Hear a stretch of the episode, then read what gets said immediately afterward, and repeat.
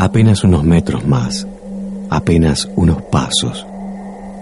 Uno, dos, tres, cuatro, cinco, descanso.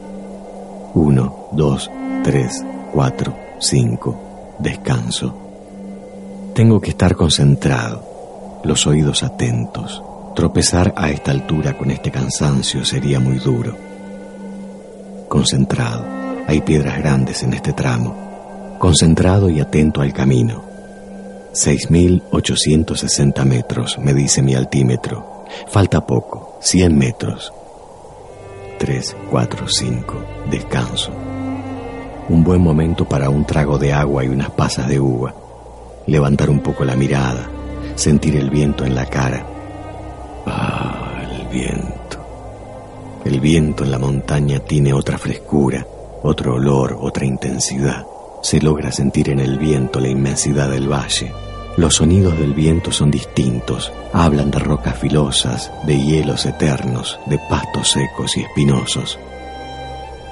Uno, dos, tres, cuatro, cinco. Descanso. Ya falta poco. Un paso, dos, cinco. Descanso. Cumbre. Me dicen que el paisaje es hermoso. Yo no logro verlo. Soy ciego casi desde mi nacimiento. Pero el paisaje es hermoso. Lo sé, sin que me lo digan. ¿Qué es ser discapacitado? ¿Por qué se habla de capacidades diferentes? ¿Son diferentes o son menos? ¿Es cierto que se desarrollan mejor los otros sentidos cuando se pierde uno? ¿Es diferente tener una incapacidad de nacimiento que haberla perdido? ¿Cómo es la vida cotidiana de una persona con discapacidad? ¿Cómo es el mundo de un ciego? ¿Qué significa vivir sin colores, sin rostros, sin imágenes? ¿Cómo es el mundo de un sordo? ¿Cómo es vivir sin radio, sin teléfono, sin ruidos, sin música? ¿Cómo es el mundo de alguien que está en silla de ruedas? ¿Se vive la incomodidad, el impedimento o uno se acostumbra a que hay cosas que son imposibles? ¿Qué mirada distinta del mundo nos ofrecen los discapacitados? ¿Qué cosas ven, oyen y alcanzan ellos que nosotros no? La discapacidad obliga a una capacitación extra para ser parte en el mundo. ¿Puede suplir la tecnología la carencia de alguna capacidad? ¿Están las nuevas tecnologías pensadas para incluir al discapacitado? Sin tecnología, ¿somos todos discapacitados? En el país de los ciegos, ¿el tuerto es rey o es extranjero o es discapacitado? Hay un cuento que es El país de los ciegos donde una persona traspasa montañas, etcétera, y llega a un lugar donde son todos ciegos. Descubre que no los puede esquivar, que van escuchando cómo pasan con la carretilla y que va caminando y cuando va caminando los otros le dicen, ¿dónde estás y vos quién sos? Alejandro Palermo Romera, docente invitado en la Cátedra de Derecho de la Ancianidad de la Facultad de Derecho presidente de la Comisión Derecho a la Discapacidad del Colegio de Abogados de Rosario. Es un cuento colombiano, porque el hombre le dice que viene de Bogotá. Entonces, para los ciegos, ese hombre se llamaba Bogotá. La cosa que se enamora de la hija del, por llamarlo de algún modo, del anciano del pueblo, pero él le habla de las estrellas y le cuenta las estrellas y el cielo y, y ellos le dicen que es mentira, que eso no existe, que está enfermo. Dice, pero yo me quiero casar con su hija, sí, dice, pero primero te vamos a curar esa locura y para curarte esa locura te tenemos que arrancar los ojos. Acuerdan eso y la noche anterior a sufrir la pérdida definitiva de su vista, decide que se va. O sea, te doy vuelta a la historia había una propaganda hace mucho tiempo de Teis Sports. Ponían a jugar a, por ejemplo, la selección de fútbol con la selección de fútbol no vidente. Y ponían a la selección de básquet, eh, todos sentados en silla de ruedas, a jugar con la selección de básquet. la última frase era, eh, la discapacidad depende de quién pone las reglas. Eso se siente, digamos, se vive. Yo creo que el problema que tenemos en líneas generales es la falta de poder ponernos en el lugar del otro. Simplemente yo vengo con el bastón por la calle y me encuentro en todas las cuadras, una, por lo menos, a veces dos y a veces cinco, motos. Y la verdad que me complica mucho moverme con una moto adelante. Lo más probable es que el que puso la moto ahí ni pensó que le podía complicar la vida de otro. Porque lo más probable es que cuando llego a la esquina me ofrezca ayudarme a cruzar la calle. Lo mismo pasa con el que para el auto delante de la rampa de silla de ruedas. Ni miró que hay una rampa para la silla de ruedas. Y paró el auto adelante. O sea, es un problema cultural. No todos los ciudadanos tienen incorporado este tema de la visibilización de las personas con discapacidad en la vía pública. Yo trabajo, bueno, en la universidad, me toca hacer un trabajo más de, gestión, por decirlo de alguna manera, y veo a mis propios compañeros, compañeros de oficina o empleados de la universidad que ante el ingreso de una persona con discapacidad a ciertos espacios se mira con cierta lejanía, o sea, le cuesta llegar a esa mirada integral. Natalia Pieroni, coordinadora del área de integración e inclusión de personas con discapacidad de la Secretaría de Extensión Universitaria de la Universidad Nacional de Rosario. Y creo que esta, esta accesibilidad, como marcaba Alejandro, la tenemos que, ir incorporando a cada uno de, nosotros como ciudadanos, más allá del lugar que ocupemos. Capacidad proviene del sustantivo latino capacitas, que se escribe capacitas para nosotros. Capacidad, anchura, extensión, aptitud. Aldo Prico, docente de las cátedras Lengua Latina 1 y 2 y Seminario Orientado de Literatura Clásica en la Escuela de Letras de la Facultad de Humanidades y Artes. Proviene del adjetivo latino capax, que puede contener, espacioso, amplio, dilatado, extenso, vasto y por extensión, apto, capaz, hábil. Este adjetivo deriva del verbo capere, que significa tomar, recoger, asir, contener, encerrar, admitir. De este modo, la capacidad se define por la característica de la posesión de algo tomado, encerrado, admitido por la extensión o la amplitud, opuesto a la, entre comillas, discapacidad, que excluiría, en vez de contener, una aptitud. Como se observa, el tópico es el de la posesión. Se trata de nominar lo que se tiene y de lo que se carece. De allí que capacitar implique otorgar en términos espaciales la anchura o extensión para poder admitir, recoger o contener algo. Capacitar, eh, dice Prico, es dar anchura para poder contener o poseer algo. Y la discapacidad sería la estrechez de esa anchura. Está esta idea de no decir discapacitado, sino hablar de capacidades diferentes. Y entonces estaba la pregunta, ¿son capacidades diferentes o son menos capacidad? Ni una ni la otra. Es persona con discapacidad. Eso es lo que dice la Convención de ONU sobre los derechos de las personas con discapacidad. Fue un arduísimo debate donde los que principalmente participaron fueron las organizaciones de y para personas con discapacidad, y se llegó a la conclusión de que la mejor terminología es persona con discapacidad. ¿Y por qué es persona con discapacidad? Porque ponemos el acento en que es una persona. Entonces no es un discapacitado. Porque si ponemos el discapacitado, el problema está en que lo tiene el sujeto. En cambio, si es una persona con discapacidad, le tiramos el problema a la sociedad esa persona con discapacidad tiene derechos y tiene obligaciones, como cualquier persona. Y decir persona con otras capacidades, con capacidades diferentes, son absolutamente eufemismos. Lo mismo que decir personas en situación de discapacidad, es otro eufemismo.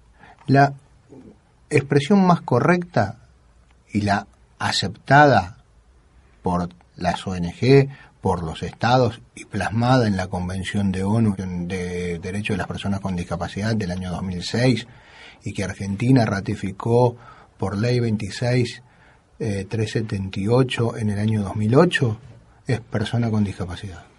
El tema del término de necesidades educativas especiales se ve mucho en la actualidad también dentro de los ámbitos educativos principalmente. Un término anteriormente planteado, o sea, NE, se denomina, que hay miles de proyectos de inclusión y demás.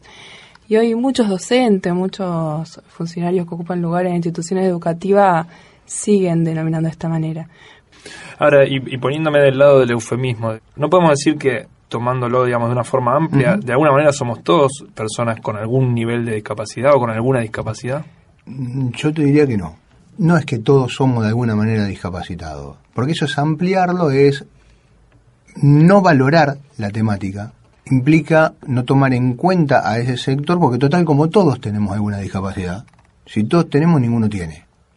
Entonces tenemos que utilizar cuáles son las herramientas necesarias para que ese sector poblacional con la discapacidad que tenga pueda ser incorporado al tejido social.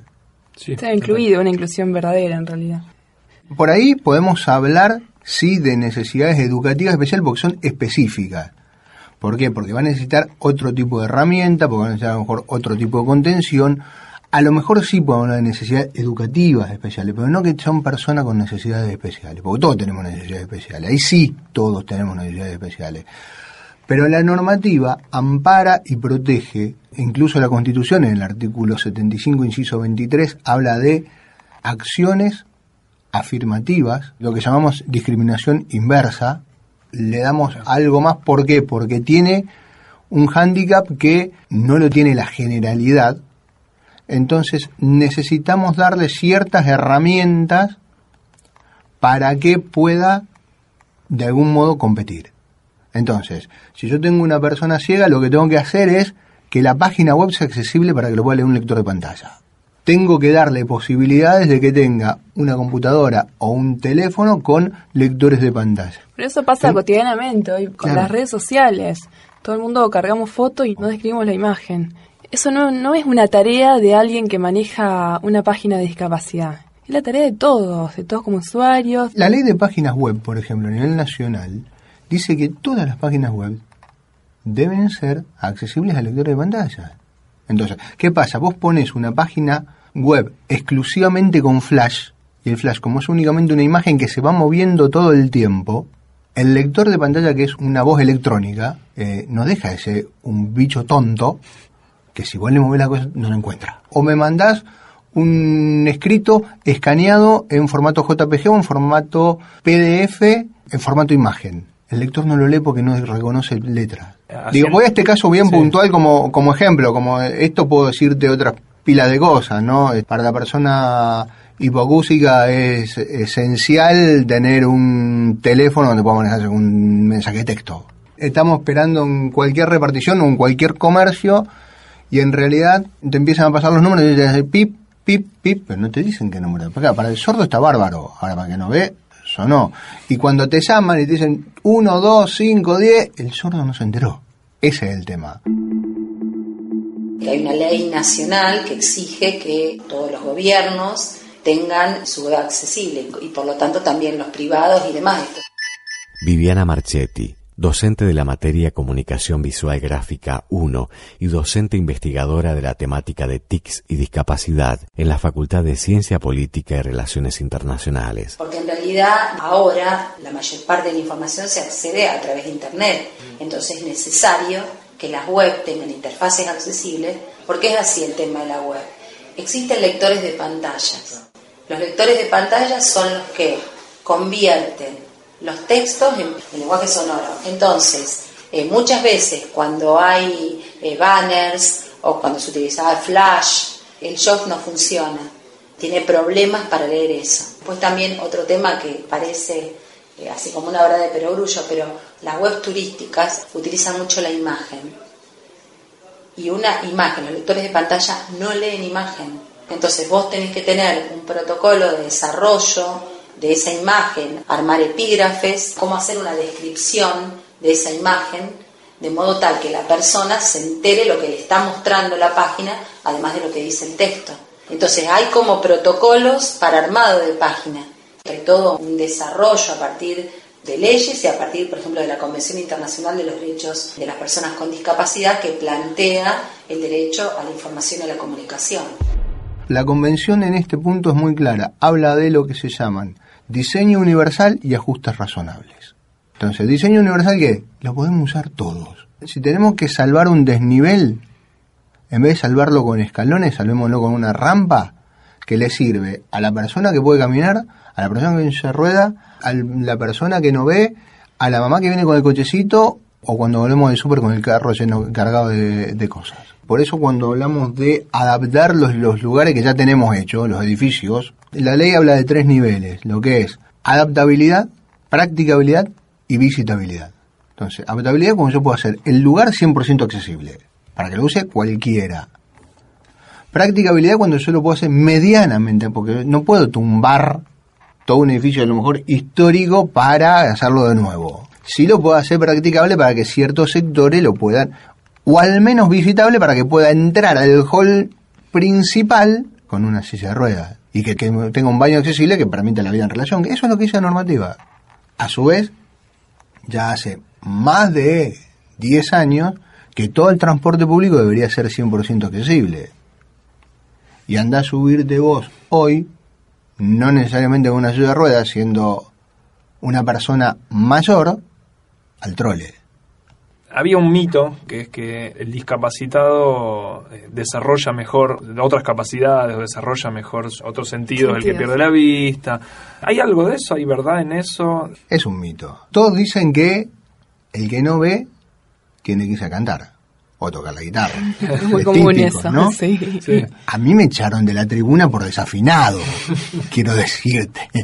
Y no puedo tocar ni el timbre. Entonces, a lo mejor uno no es que tiene más desarrollado, sino que le presta más atención a la herramienta que tiene a mano. No es que vos no vas a escuchar sonidos que yo sí escucho, sino que como yo estoy más atento y me guío por eso, lo percibo más fácil.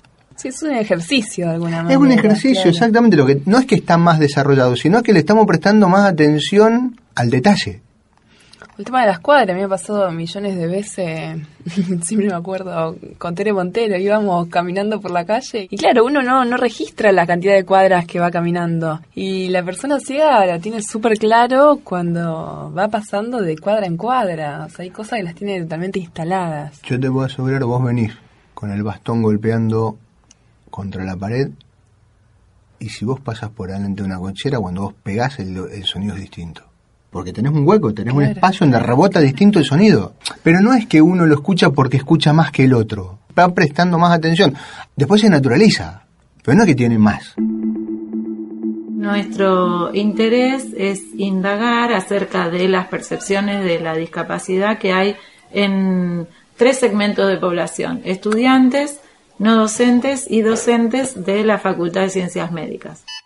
Andrea Agustini, integrante de la Comisión de Derechos Humanos y Discapacidad de la Facultad de Ciencias Médicas. Las ideas centrales tienen que ver con poder posicionarnos desde derechos humanos, trabajar con una concepción de la discapacidad que la toma en su complejidad y que la considera como multidimensional y desde una perspectiva social.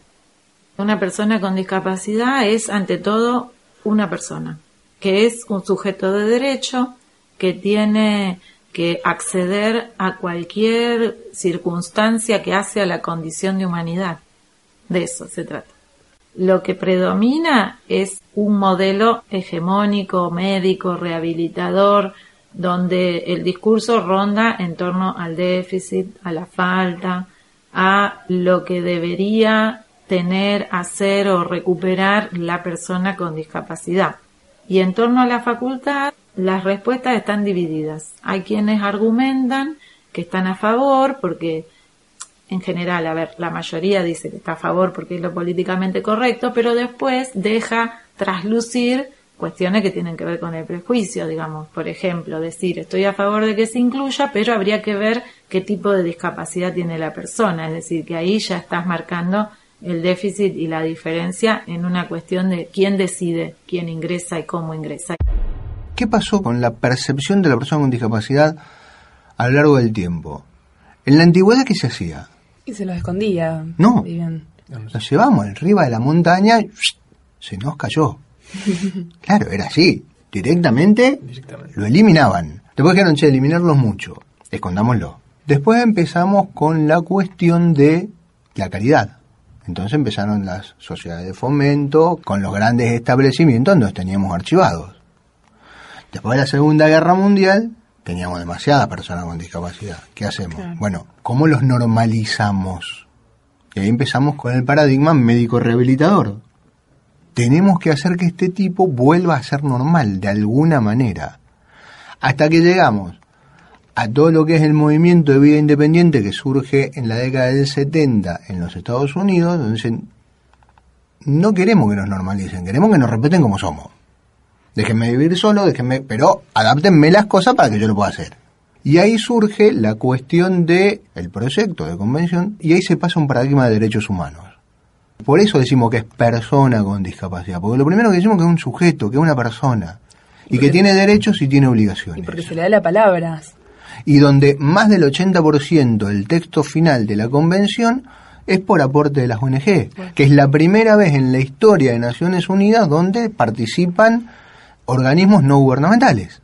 El tema también es el, el lugar que la propia persona con discapacidad quiere tomar. No todos se sienten incluidos dentro de la sociedad. Cuando vos planteabas el tema de los usuarios de sillas de rueda, desplazarse libremente, hay personas que viven, o sea, manejan, van al trabajo, vuelven, tienen su casa totalmente adaptada y tienen una vida súper independiente. Ojo que también depende en dónde vivimos. Porque una cosa es tener una discapacidad en Rosario, o en una gran ciudad, digo, y otra cosa es tenerla en el medio del campo. Donde no tenés. Sí, sin recursos. No tenés recursos. Aunque en la ciudad a lo mejor no tenés, pero sí tenés recursos más cercanos, a lo mejor un servicio de salud o una escuela. Que no la tenés en el campo. Aunque si bien hay proyectos, como por ejemplo en el norte de Entre Ríos, donde han hecho trabajos familiares, huertas y quintas, donde han integrado a toda la persona con discapacidad. Entonces una persona que tiene que andar, por ejemplo, con bastones canadienses, le crearon un pulsador en el bastón canadiense donde el tipo va caminando siguiendo con el bastón el surco y va sembrando semillas. Claro, es una mínima expresión porque es un proyecto financiado desde el extranjero por una fundación muy importante y donde por supuesto hubo un ingeniero en el norte de Entre Ríos, que fue el ingeniero Sarfati, que se puso al hombro del proyecto. Había hablado del modelo médico rehabilitador y pensaba que hay muchos distintos tipos de discapacidad, ¿no? Y algunos, de hecho, son, por decirlo de alguna manera, rehabilitables. Vos lo podés dividir en cuatro, las discapacidades, las mentales, las sensoriales, las motoras y las viscerales. Las mentales, las sensoriales y las motoras quedan claras. Las viscerales son aquellas que tienen algún problema en algún órgano. Por ejemplo, el cardíaco, el diabético.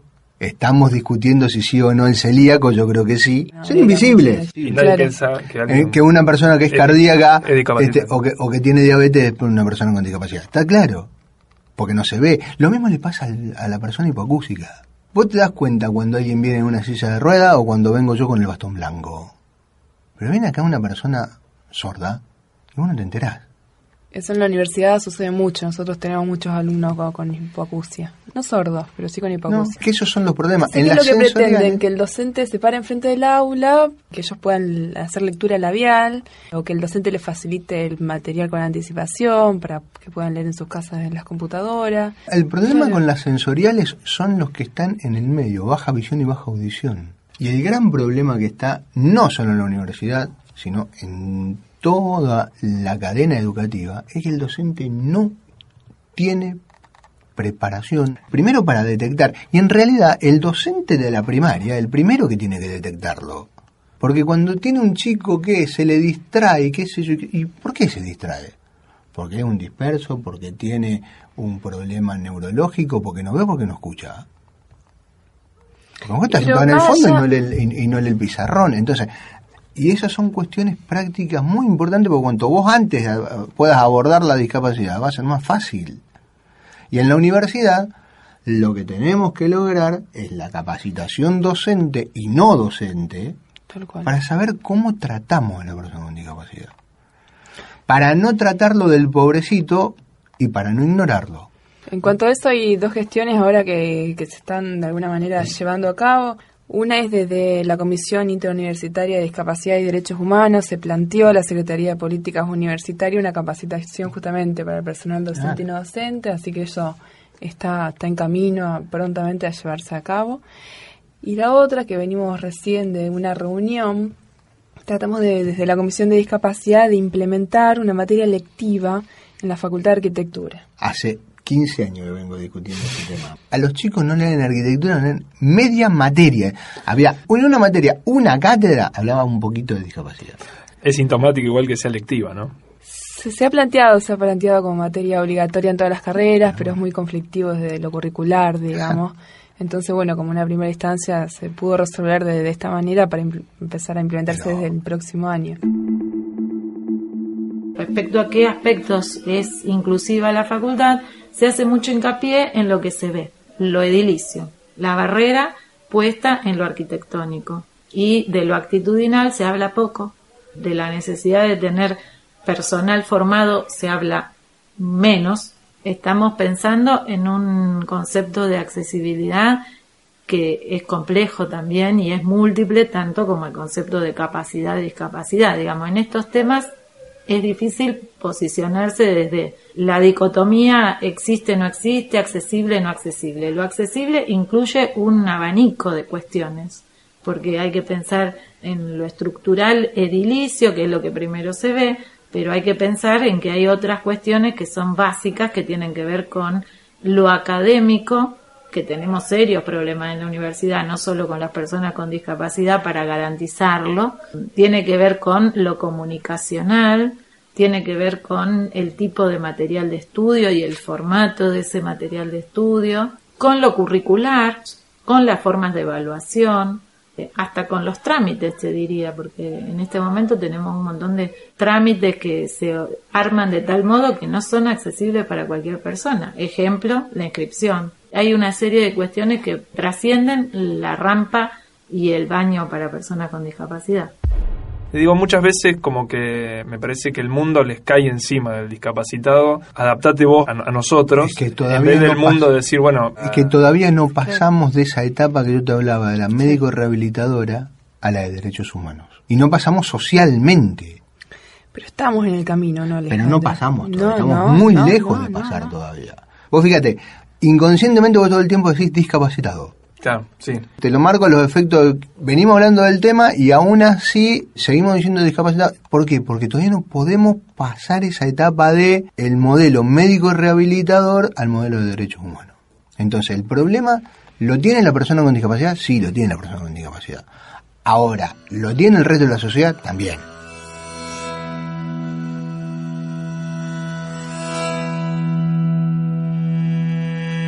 Se supone que dentro de lo que es un relato literario, donde lo que prima es la creatividad, el trabajo sobre el lenguaje y con el lenguaje y la construcción de todo este mundo de fantasía en el que uno al abrir un libro entra y se compromete y acepta esas normas, es el lugar por excelencia donde se borran todas las discapacidades. Andrea Ocampo, columnista de literatura de Radio Universidad.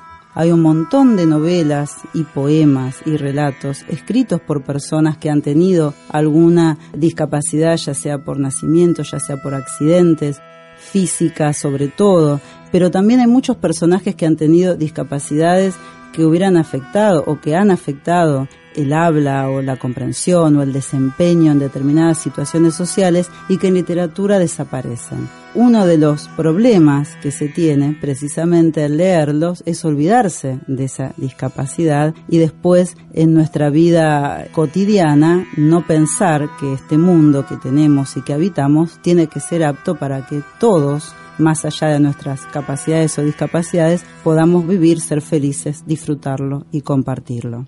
Hay una gran deuda todavía con un grupo muy amplio de lectores, que son los lectores que no pueden ver, los lectores ciegos. En estos últimos años, por suerte, empezó un movimiento a nivel mundial muy chiquito y que por supuesto no ha llegado a todos los rincones del planeta, asumiendo que nosotros vivimos en un rincón del planeta, todavía estamos bastante lejos.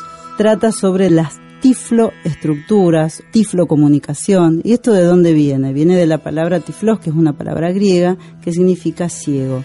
En el caso de las tifloestructuras, las tifloesculturas, las tiflofotografías, palabra medio fea, pero bueno, la intención es buena, tiene que ver con elementos que permiten a las personas no videntes también poder acceder a determinadas formas de comunicación y sobre todo artísticas.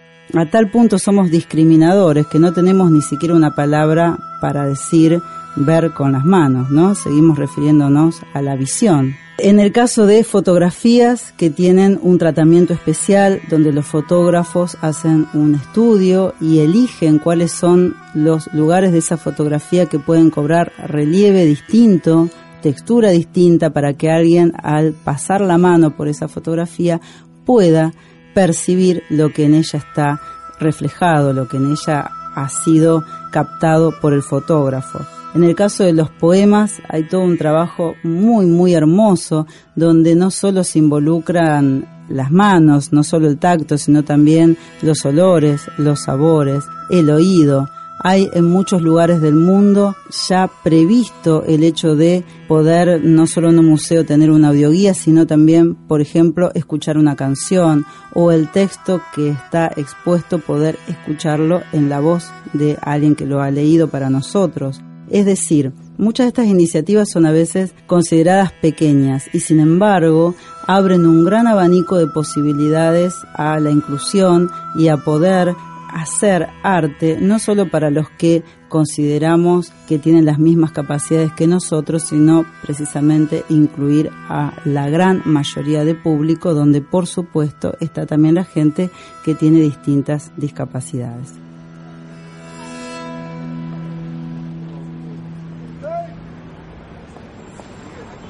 se iluminó el disco amarillo.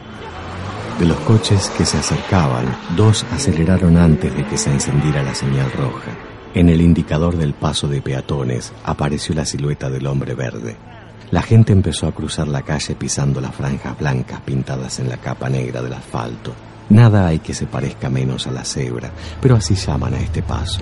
Los conductores, impacientes, con el pie en el pedal del embrague, mantenían los coches en tensión, avanzando, retrocediendo como caballos nerviosos que vieran la fusta alzada en el aire. Habían terminado ya de pasar los peatones, pero la luz verde que daba paso libre a los automóviles tardó aún unos segundos en alumbrarse. Hay quienes sostienen que esta tardanza aparentemente insignificante, multiplicada por los miles de semáforos existentes en la ciudad y por los cambios sucesivos de los tres colores de cada uno, es una de las causas de los atascos de circulación o embotellamientos, si queremos utilizar la expresión común. Al fin se encendió la señal verde y los coches arrancaron bruscamente, pero enseguida se advirtió que no todos habían arrancado. El primero de la fila de en medio está parado tendrá un problema mecánico, se le habrá soltado el cable del acelerador, o se le agarrotó la palanca de la caja de velocidades, o una avería en el sistema hidráulico, un bloqueo de frenos, un fallo en el circuito eléctrico, a no ser que simplemente se haya quedado sin gasolina. No sería la primera vez que esto ocurre. El nuevo grupo de peatones que se está formando en las aceras ve al conductor inmovilizado braceando tras el parabrisas, mientras los de los coches de atrás tocan frenéticos la bocina. Algunos conductores han saltado ya a la calzada, dispuestos a empujar el automóvil averiado hacia donde no moleste. Golpean impacientemente los cristales cerrados. El hombre que está dentro vuelve hacia ellos la cabeza, hacia un lado, hacia otro. Se ve que grita algo, por los movimientos de la boca se nota que repite una palabra. Una no, dos. Así es realmente, como sabremos cuando alguien, al fin, logra abrir una puerta. Estoy ciego. Nadie lo diría. A primera vista los ojos del hombre parecen sanos, el iris se presenta nítido, luminoso, la esclerótica blanca, compacta como porcelana los párpados muy abiertos, la piel de la cara crispada, las cejas repentinamente revueltas, todo eso que cualquiera puede comprobar son trastornos de la angustia. En un movimiento rápido, lo que estaba a la vista desapareció tras los puños cerrados del hombre, como si aún quisiera retener en el interior del cerebro la última imagen recogida, una luz roja, redonda, en un semáforo. Estoy ciego. Estoy ciego, repetía con desesperación mientras le ayudaban a salir del coche. Y las lágrimas al brotar tornaron más brillantes los ojos que él decía que estaban muertos. Eso se pasa, ya verá, eso se pasa enseguida, a veces son nervios, dijo una mujer. El semáforo había cambiado de color. Algunos transeúntes curiosos se acercaban al grupo y los conductores allá atrás, que no sabían lo que estaba ocurriendo, protestaban contra lo que creían un accidente de tráfico vulgar. Un faro roto, un guardabarros abollado, nada que justificara tanta confusión. Llamen a la policía, gritaban. Saquen eso de ahí. El ciego imploraba. Por favor, que alguien me lleve a casa. La mujer que había hablado de nervios opinó que deberían llamar a una ambulancia, llevar a aquel pobre hombre al hospital, pero el ciego dijo que no, que no quería tanto, solo quería que lo acompañaran hasta la puerta de la casa donde vivía. Está allí al lado, me harían un gran favor. ¿Y el coche? preguntó una voz. Otra voz respondió, la llave está ahí, en su sitio, podemos aparcarlo en la acera. No es necesario, intervino una tercera voz. Yo conduciré el coche y llevo a este señor a su casa. Se oyeron murmullos de aprobación. El ciego notó que lo agarraban del brazo. Venga, venga conmigo, decía la misma voz. Lo ayudaron a sentarse en el asiento de al lado del conductor. Le abrocharon el cinturón de seguridad. No veo, no veo, murmuraba el hombre llorando. Dígame dónde vive, pidió el otro. Por las ventanillas del coche acechaban caras voraces, golosas de la novedad. El ciego alzó las manos ante los ojos, las movió. Nada. Es como si estuviera en el medio de una niebla espesa, es como si hubiera caído en un mar de leche. Pero la ceguera no es así, dijo el otro. La ceguera dicen que es negra, pues yo lo veo todo blanco. A lo mejor tiene razón la mujer, será una cosa de nervios. Los nervios son el diablo.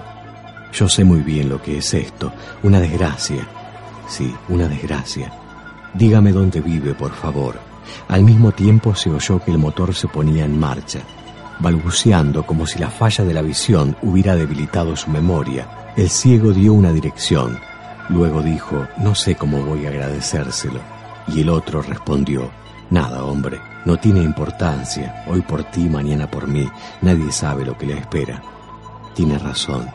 ¿Quién me iba a decir a mí cuando salí esta mañana de casa que iba a ocurrirme una desgracia como esta? Le sorprendió que continuaran parados.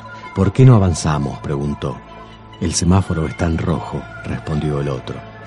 Ah, dijo el ciego, y empezó de nuevo a llorar. A partir de ahora no sabrá cuando el semáforo se pone en rojo. Comienzo de Ensayo sobre la ceguera, de José Saramago. A mí me parece interesante para conocer eh, cómo sería estar ciego, pero quizás no tiene nada que ver, porque realmente la vivencia es la vivencia de alguien que se queda ciego, y además que se queda ciego en una sociedad en la cual todos están ciegos. Claro. Si bien la, la obra realmente me gustó, me gustó mucho, leí más de una vez como para ir detectando alguna otra cosa que siempre en una primera lectura uno pasa. Claro. Sí es cierto que pone a la persona ciega en una situación de mucha minusvalía. Más de la que realmente está bien, es cierto, se quedan todos ciegos, toda una sociedad, o sea, estamos llegando a un extremo donde y nadie sabe cómo manejarse y cómo ahí nadie nunca se rehabilitó, ni tentativa. Entonces, ¿qué hicimos? Volvimos a la Edad Media en ese libro. Es, los encerramos en el manicomio. Porque fue así, el libro hace eso. O sea, las personas que van quedando, las van derivando al viejo manicomio. Consecuentemente, nadie sabe cómo manejarse. Y en realidad lo que un poco muestra la obra es el pánico a lo distinto, el pánico social a lo distinto, a lo diferente, a cómo encaro esto que me sobrepasa. Y para el que lo sufre es la tragedia mundial. Que en realidad es cierto cuando una persona adquiere la discapacidad y obviamente lleva todo un tiempo de masticarlo, de aceptarlo, de ver cómo lo manejo, de ver cómo lo, lo puedo empezar a encarar lleva todo un proceso, obviamente que lleva todo un proceso, y está bien que lo lleve. Lo que pasa es que en esta obra llegamos al absurdo. Sí, incluso lo busca el absurdo a veces. Pero está bien, pero ese es el objetivo, no, Sí, sí. no, no es una crítica al libro, sino al- a la trama. Y, y me parece que en realidad lo que él está mostrando ahí es el pánico que tiene la sociedad en general encontrarse en un mundo que no puede manejar, que no puede administrar. El pánico a lo diferente y a lo desconocido parece que es un karma que pesa mucho sobre las personas con discapacidad. Viven el miedo en la otra gente como a un contagio ance- ancestral. También pasa al revés muchas veces. La gente dice, todo lo que lograste, todo lo que hiciste, y a pesar, y a pesar de que no sos más que una persona igual que el resto, que tenés alguna dificultad distinta, bueno, sí es cierto, pero nadie hizo más que el resto. Respecto a esto de quedarse ciego, me parece interesante ver cómo son los procesos normalmente. No pensaba en Borges, que a lo largo de su obra va trabajando el tema. Y él siempre dice que para él no, no fue una cosa traumática, pero, pero hay todo un proceso, ¿no? Hay todo un proceso, por supuesto que hay todo un proceso. Hay todo un proceso donde vos, de entrada, decís, ¿cómo lo soluciono? Tendrá solución. O sea, claro, buscas la solución, obviamente. Lo primero que pretendés es que, que, está bien y es lo lógico. Nadie quiere quedarse con una capacidad menos o restringida. Ahora llega un momento, hasta acá llegué, ¿cómo lo vamos manejando a partir de acá con esto? Esperando que a lo mejor tal vez mañana aparezca otra cosa. Debe haber un momento en el cual el mundo se cae abajo. Y después lo vas rearmando. Claro. El problema es cuando vos no podés rearmarlo. Cuando la persona que cae en la discapacidad, cae en la depresión tal que no hay forma de levantarlo. Ahí sí estamos en un problema. Porque ya el problema no es la discapacidad. El problema es la depresión. ¿Y qué podemos opinar ahí de, la familia, del sistema familiar? Obviamente, si la persona con discapacidad tiene un buen entorno familiar, un buen apoyo familiar, donde digan, bueno, es cierto, pasó esto, ahora, flaco, ponete a laburar, ponete a trabajar, ponete a estudiar, ponete a hacer algo, no puedes estar todo el día así, punto. Porque generalmente se los sobreprotege. Nosotros el año pasado habíamos hecho un encuentro de estudiantes ¿Y, nos llamó la atención porque varios estudiantes con discapacidad, o sea, estudiantes universitarios, han estado presentes en el encuentro con los papás, con las mamás al lado. Ah. No corresponde, o sea, darle ese lugar al hijo. Es un hijo, más allá de que tenga discapacidad. No, hay que hacerle el acompañamiento, hay que adaptarle lo que haya que adaptarle, hay que acompañar. O sea, sí, sí, desde lo académico de alguna manera. Desde todo, desde todo. Lo más importante es cómo trabajamos con la familia. Mónica Pesci, fonoaudióloga, terapeuta del neurodesarrollo, docente de la Cátedra de Neurología Infantil en Pediatría en la Facultad de Medicina. No estoy nunca de acuerdo con que se trabaje en tempranas edades, por ejemplo, con el chico a solas, porque el chico no vive solo, el chico es uno más dentro de un entorno familiar. Entonces, si no trabajo dentro de los entornos familiares, los resultados a largo plazo no son tan buenos, porque la familia tiene que tener recursos digamos, son crianzas a lo mejor especiales o diferentes, o los padres tienen que tener más recursos para trabajar con ese chico que a lo mejor, supongamos, tiene una parálisis cerebral, o tiene un síndrome de Down, o tiene una patología genética. Sí, son padres que tienen que aprender y tienen que formarse en esas dificultades que tiene particularmente ese chico. Entonces, el gran desafío que tenemos los terapeutas es cómo trabajamos con la familia decir, esto tiene que ser un trabajo mancomunado entre la familia, el pediatra y ese paciente. Después será la escuela, después el resto de los terapeutas, para no quedar clavados en la discapacidad como elemento que no me permite. Porque si no es como que, bueno, como tiene una discapacidad no hago. Al contrario, el desafío es el doble.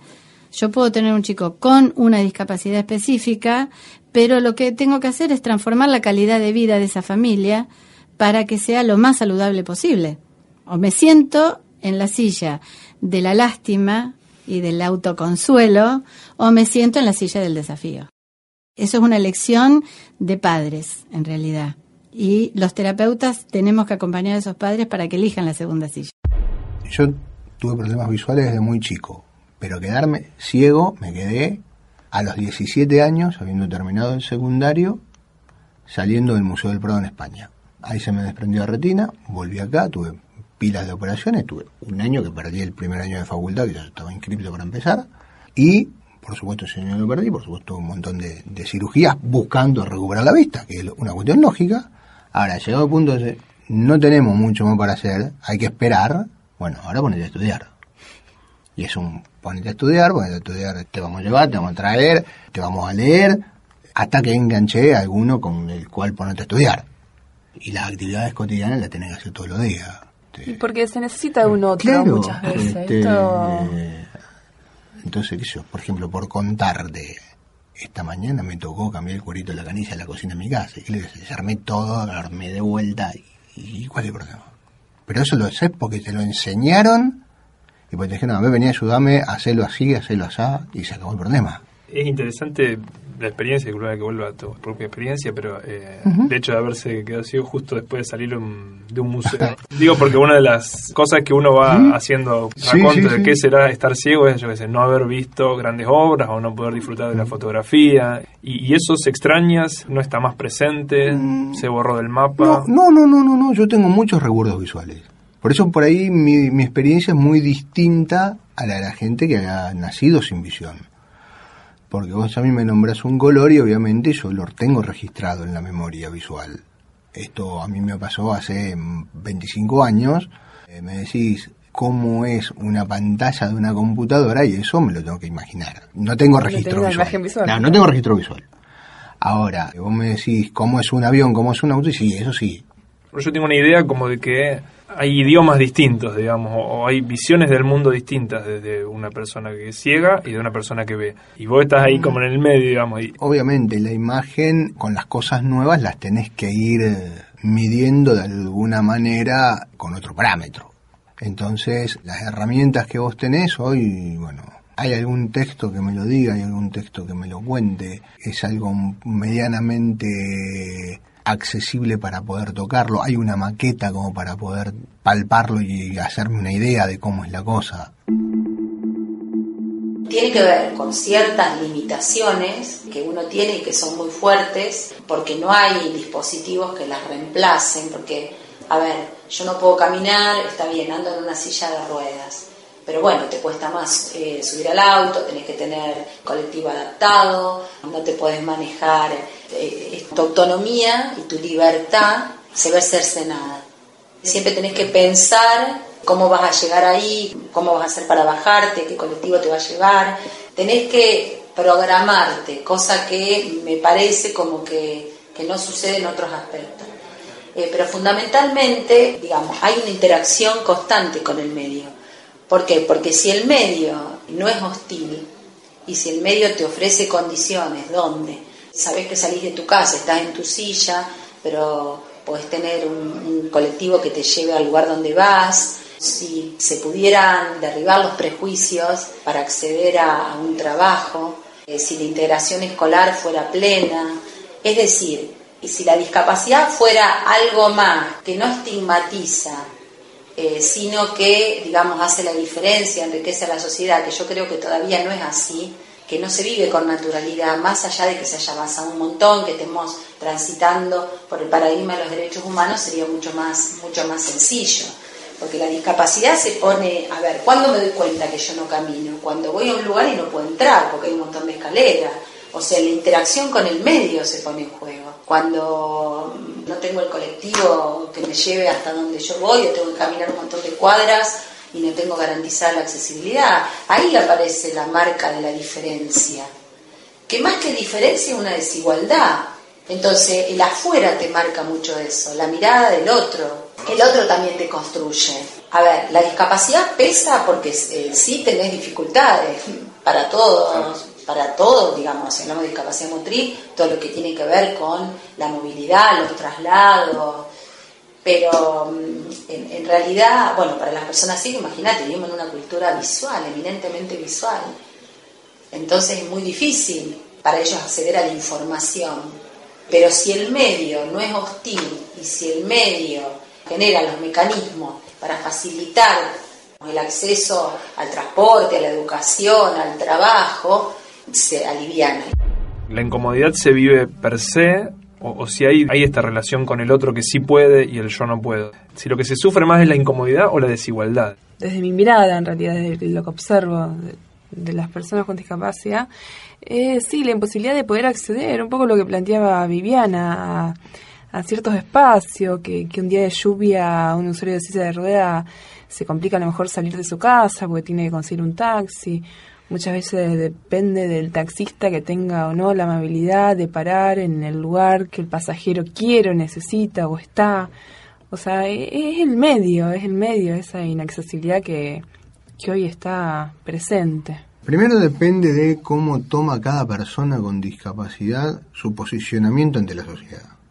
Yo siempre pongo este énfasis, no todos somos personas y todas las personas somos distintas. Hay gente que le afecta más, hay gente que le afecta menos, hay gente que lo encara de una manera y hay gente que lo encara de otra. Y eso tenga o no tenga discapacidad, ante cada circunstancia, cada uno de nosotros reaccionamos de una manera distinta. Si a mí me incomoda, y no, la verdad que, a ver, tendré que hacer, como decía Viviana, todo un programa de cómo llego, cómo me acomodo, eh, qué colectivo me tomo, pero siempre encontrás a alguien que te diga, bueno, a ver, te, te arrimo, te llevo, te acompaño, te pego una mano. Incorporar a este otro que te ayude y aceptar. Claro, o sea, ese es el punto. ¿Cuál es el tema? El tema es, sé que necesito determinada colaboración para hacer determinadas cosas. Bueno, no me preocupa pedirla. y estará en el otro si me la quiere dar o no me la quiere dar la ayuda. Pero tampoco me ofendo si no me lo da. No me molesta.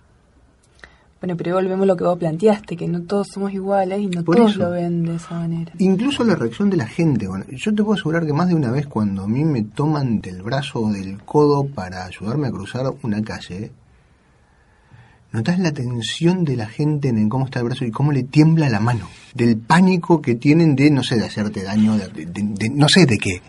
A mucha gente le pasa, pero a mucha gente le pasa. Y y las reacciones muchas veces también son distintas por parte de la persona con discapacidad. Hay, hay gente con discapacidad que han dicho, ¿te quiero ayudar? No. Y claro, y eso también después te corta, te, vos venís y este cómo me va a responder. Lo que más, por ejemplo, he criticado, que me parece bárbaro como sistema, pero yo no quiero en Rosario un solo semáforo sonoro. Porque vos tenés un semáforo sonoro, la gente se confía en que vos vas a cruzar porque está sonando el timbre, y es lo lógico. Ahora, dime quién me garantiza que no va a venir alguien y en rojo. Lo primero que hay que entender es qué es lo que le pasa al chico con autismo. El chico con autismo tiene una percepción de la realidad que es diferente a la que tenemos nosotros. ¿Viste cuando a veces uno prende una luz que a uno le gusta y al otro le molesta y le dice, bueno, bájala porque a veces hay gente que necesitamos trabajar en lugares muy luminosos y hay otro que necesita trabajar en lugares más tenues, igual que los sonidos. El chico con autismo tiene una capacidad de percepción sensorial diferente. Es como que todos los sonidos los escucha más fuertes, como que todas las luces son más intensas. Por eso una de las características es que se tapan los oídos o cierran los ojos. Lo que uno tiene que saber cuando trabaja con chicos con autismo es cuáles son las cuestiones que ese chico le pueden molestar.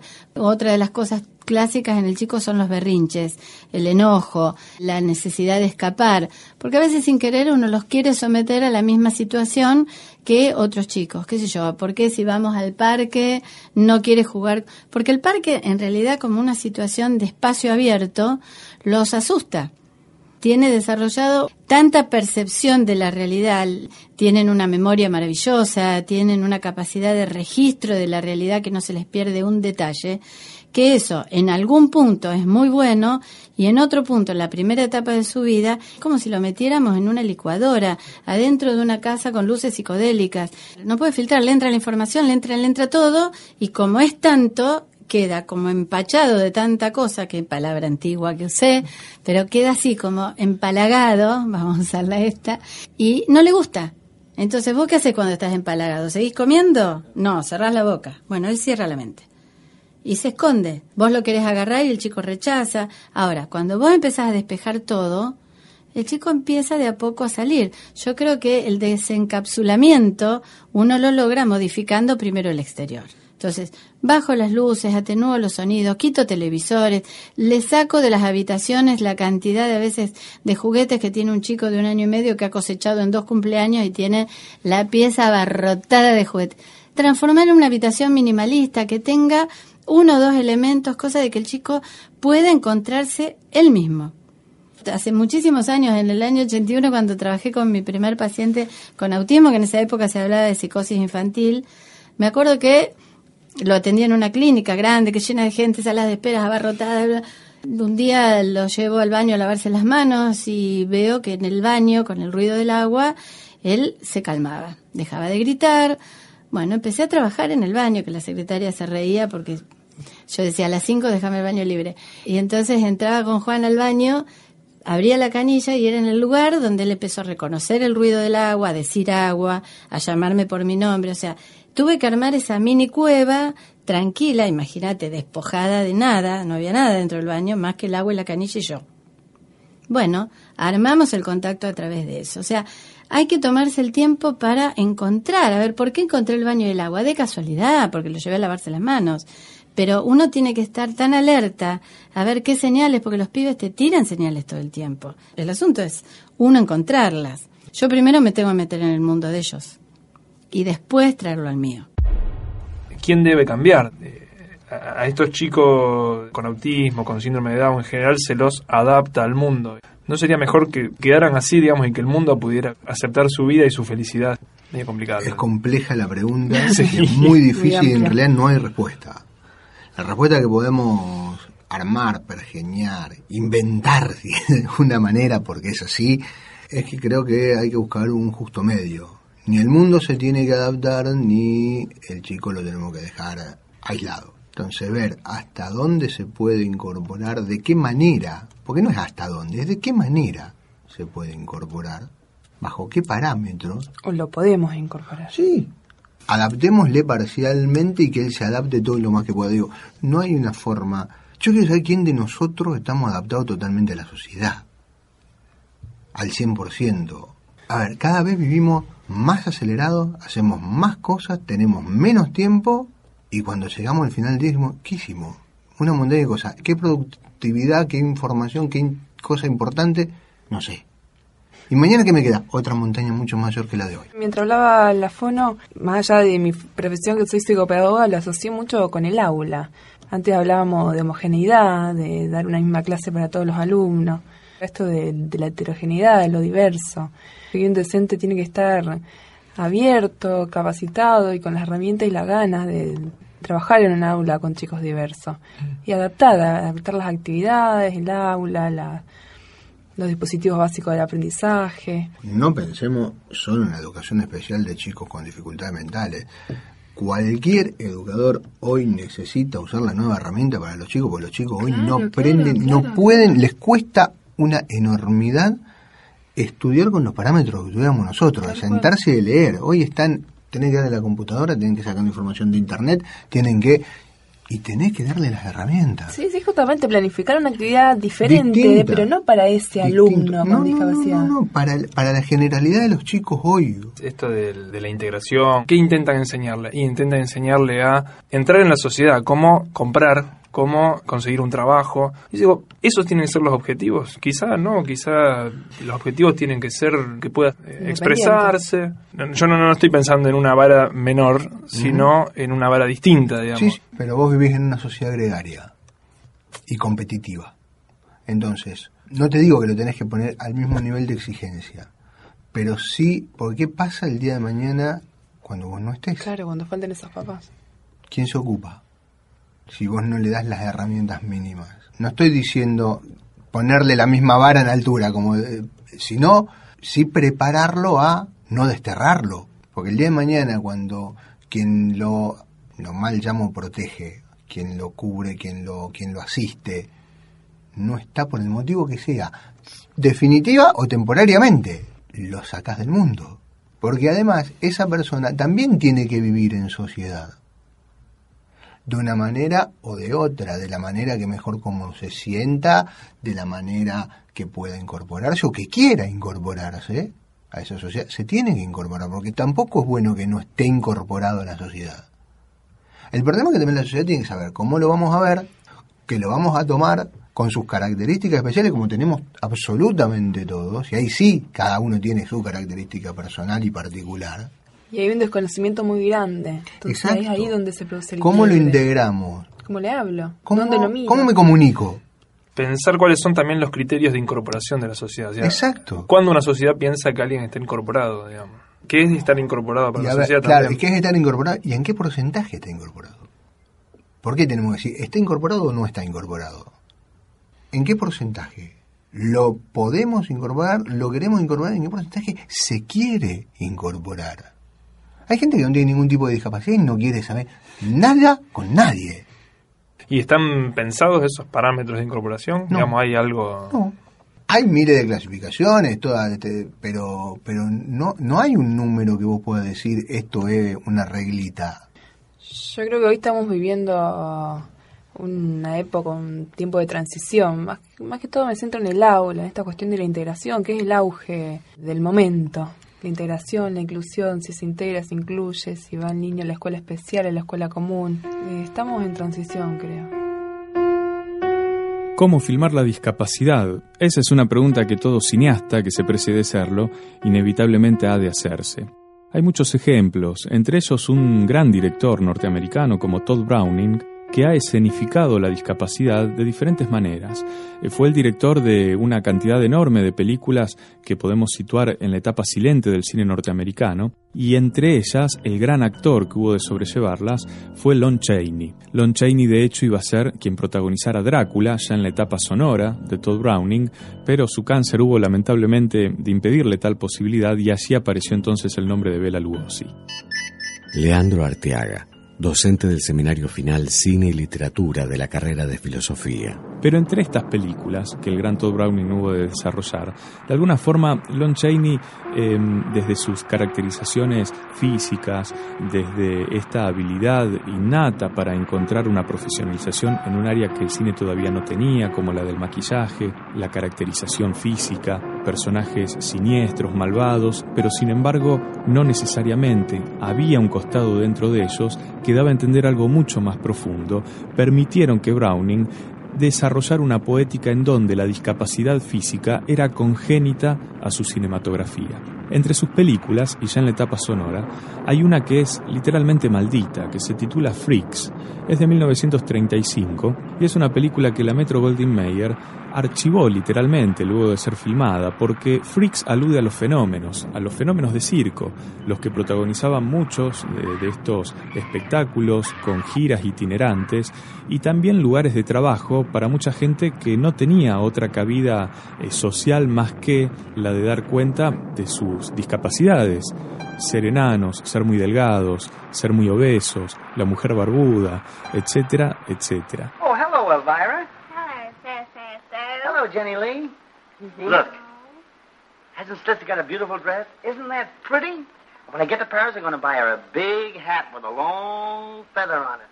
La cuestión estuvo en que Browning trabajó realmente con fenómenos, de forma tal que cuando uno ve Freaks hoy día, el impacto sigue perfecto, esto es, vemos realmente a las personas que son a partir de esa magia mecánica que el cine tiene. Y de acuerdo con lo que se sabe hay anécdotas de todo tipo. La hermandad que se dio entre los actores, las actrices y el director fue muy intensa, como así también las veleidades de estrellas que empezaron a tener ellos por saberse, bueno, parte de una producción de Hollywood. Igualmente, y como decíamos, la Metro Goldwyn Mayer hizo a un costado esta película porque nada tenía que ver con, de alguna forma, esa mirada, bueno, estética que trascendía desde sus producciones. Así como Freaks, uno puede pensar ese lugar las más de las veces marginal, caricaturesco, que el discapacitado hubo de tener, sobre todo en el cine de terror, ese estereotipo que configura a Igor eh, o Igor, de acuerdo con cómo quiera ser pronunciado, así es como nos lo propone Marty Feldman en El joven Frankenstein, ¿no? Usted debe de ser Igor. No, se pronuncia En donde de alguna manera está dando cuenta de ese ayudante de Frankenstein que siempre hubo de aparecer a la par del genio loco del científico malvado que cualquiera de las películas nos ofreciera. Pero vamos a los ejemplos geniales, como Los mejores años de nuestra vida, esa obra maestra de William Wyler de 1946. Recién terminada la guerra, Wyler realiza este film que es un título por lo menos irónico, ¿no? Los mejores años de nuestra vida, ¿cuáles han sido? ¿A qué refieren? Teniendo en cuenta que los fantasmas seguirán estando presentes, esto es, los muertos no vuelven y quienes vuelven no lo hacen en las mejores condiciones. Y entre ellos destaca Harold Russell, el actor realmente partícipe de la contienda bélica, quien hubo de perder sus manos y aparece en el film con los dos garfios que las reemplazan, haciendo lo que habitualmente hace en su cotidianeidad, para la cámara de Wyler. El impacto fue muy fuerte, todavía persiste, uno ve este film y realmente uno entiende que Hollywood tuvo o supo tener un cine genial, a la par de muchísimas otras búsquedas estéticas de la época, si en Estados Unidos pasaba esto, a través de una película, que gana el Oscar y que permite ver los horrores de la guerra desde la caracterización misma de alguien que verídicamente estuvo en ella, pasaba otro tanto, decíamos, en Italia con el cine del neorrealismo y con la manera desde la cual la cámara mostraba los vejámenes que la guerra había dejado como herencia. Lo curioso del caso está en que si bien esta película progresista y detallada de manera muy meticulosa en una de las novelas de Paul Auster, Sunset Park, en los años 50 habrá de ser perseguida por el macartismo. Alguna sospecha roja, comunista o de izquierda debía haber dando vueltas por ahí. Vamos a otro ejemplo, el hombre elefante que de por sí es un personaje ya emblemático, lo pienso desde la película de David Lynch, esa obra maestra que da cuenta de cómo no solamente se caracteriza físicamente a este personaje desde la tarea de John Hurt, sino también por la interacción que ha de provocar entre quienes le rodean. En todo caso, la película y tantas otras películas sobre este tema dan cuenta no tanto del discapacitado como sí de aquellos que le rodean y de qué forma accionan ante el tener que necesariamente compartir algo con esta misma persona. How are you feeling today? I, I feel much better. Are you comfortable here? Everybody very kind. Vamos a un ejemplo de una comedia magnífica de Ben Stiller, Una guerra de película, en donde Robert Downey Jr. da a entender de qué manera hay que componer a un personaje para que uno se gane el Oscar. ¿En serio? ¿No lo sabes? No hay que hacer de retrasado total. ¿Qué quieres decir? A ver, Dustin Hoffman, Rayman, cara y pinta de retrasado, pero no lo era. Hacía trampas a las cartas. Autista, sí. Retrasado no. Y de ejemplos, entre ellos I Am Sam, la película en donde Sean Penn también lleva adelante a un personaje con discapacidad y que llamó muchísimo la atención. Quizás no sea la mejor caracterización de Sean Penn, pero sí es cierto que este tipo de papeles genera cierto apego que las más de las veces tiene que ver con, bueno, la bendita corrección política. En Forrest Gump, con Tom Hanks, en donde de pronto se nos cuenta la historia norteamericana desde un personaje aparentemente buenudo, ¿no? Para decirlo amablemente. Y miren que a mí me gusta mucho Tom Hanks, debo confesarlo, pero no necesariamente esta película. Pero es un poco esa caracterización en donde se vuelve agradable a quien precisamente tiene una capacidad distinta, ¿no? Entonces eso permite que la película funcione desde un nivel en donde presuntamente no se está ofendiendo. Pero ¿a quién no se está ofendiendo? La más las veces no se está ofendiendo a esa mirada convencional que tiene lo que entendemos como público medio, ¿no? Es decir, esto de no escandalizar a nadie, no hacer nada necesariamente desagradable y que se garantice la mayor taquilla posible para la película. ¿A dónde va? Tienen buenas medicinas en México, mejor que las que puedes conseguir aquí en Estados Unidos. En este aspecto uno puede pensar cómo de pronto una, una caracterización magnífica, todo lo que queramos decir al respecto, como la de Matthew McConaughey en el Club de los Desahuciados, Dallas Buyers Club, no deja de tener un costado de redención en donde el personaje termina curándose de alguna forma, si no del SIDA, claro está, de la homofobia que le caracteriza y siendo aplaudido por los demás personajes que están alrededor suyo. Esto de ninguna forma uno lo dice para ir en descrédito de aquel personaje histórico, pero habremos de pensar cómo podría haber también plasmado esto mismo una película en donde, bueno, aparece un transexual que es hoy por hoy el único transexual posible que puede tener Hollywood, ¿no? Que es Jared Leto, que aparece tan lindo como, bueno, cualquiera de las chicas que están dando vueltas por allí mismo en la película. Entonces es como de alguna forma caracterizar este estereotipo, por decirlo así, que Hollywood construye en torno a las capacidades distintas para que cuadre dentro de los gustos del gran público. Recuerden, por ejemplo, si no, al no vidente que interpreta Al Pacino en Perfume de Mujer. Es un disparate lo que uno termina viendo en la película y sin embargo, por ese rol, Pacino ganó el Oscar que no pudo obtener por otros papeles que fueron absolutamente mejores. ¿Qué está haciendo ahora mismo? Le... le estoy esperando a él. ¿Le importa que esperemos con usted? Ya sabe, para evitar que los mujeriegos la molesten. Pero vamos a algunos ejemplos que nos permitan salirnos, corrernos del estereotipo y trabajar más profundamente. Y para este caso pienso en Mundo Alas y en ese trovador realmente que es León Gieco, quien hace parte de su música a muchísimos otros músicos con capacidades distintas, pero músicos al fin, y además los hace protagonistas de esta película en tanto gira, en tanto road movie, podríamos señalar, con un nivel realmente de igualdad, de fraternidad y tantos otros aspectos que hemos venido también trabajando en estos segmentos, que no hace más que provocarnos una profunda sensibilidad, ¿no? Y también habremos de pensar en una película paradigmática para nuestra ciudad como Madres con Ruedas, de Mario Piazza, en donde allí lo que hace el director es dar cuenta de la historia de vida y de las vicisitudes precisamente de vida que hubo de sobrellevar su pareja, Mónica Chirife, quien tempranamente enfermara de poliomielitis y eso terminó derivando en un cuadro, bueno, mucho más delicado, en donde terminó con los movimientos imposibilitados de sus piernas y brazos. Me sedujo de Mónica su modo leve de encarar la vida, el sereno heroísmo con que enfrentó la adversidad. Y probablemente sea este filme la carta de amor que nunca le escribí. Y en esta película que sigue dando vueltas en cantidad de festivales y de muestras y que siempre aparece para recordar lo que significa sobre todo eh, una relación humana muy intensa, que no solamente aparece plasmada allí en la película, sino que también comunica, y aquí este potencial extraordinario que el cine sigue teniendo, comunica hacia los espectadores, ¿no? Y, y establece un lazo realmente muy sensible. Madres con Ruedas, de Mario Piazza. Fíjense cómo un paralítico, cuando escuchó el son, salió a bailar.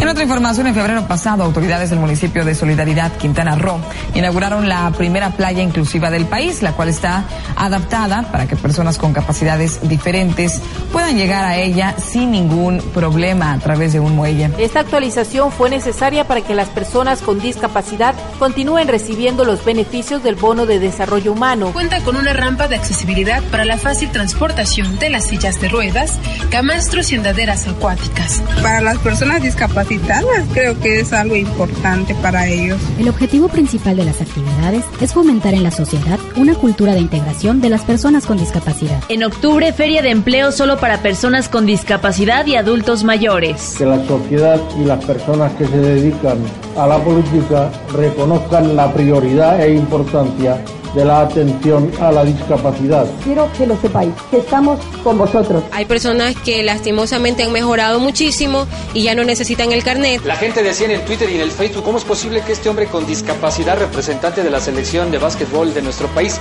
se haya levantado de la silla? Oye, suelta la muleta y el gato. Y podrá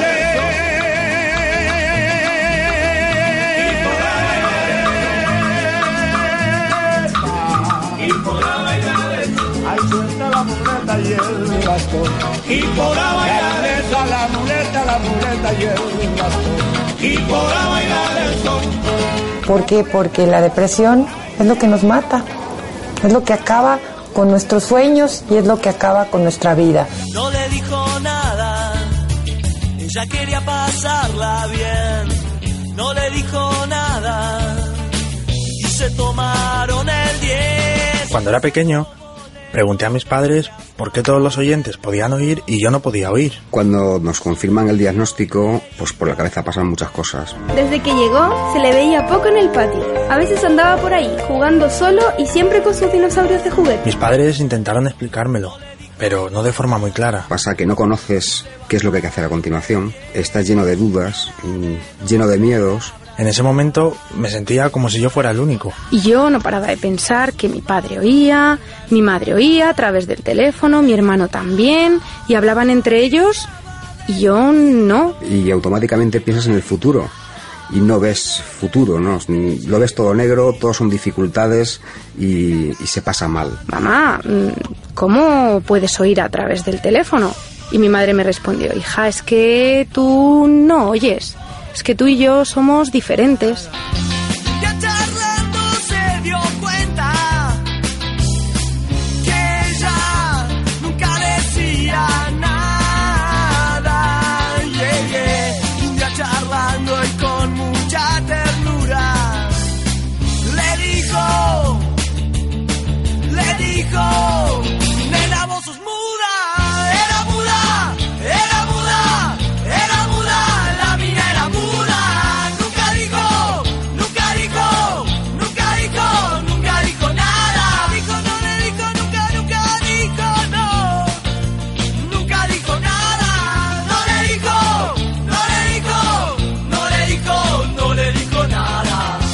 Eh, yo no creo en la discapacidad como concepto.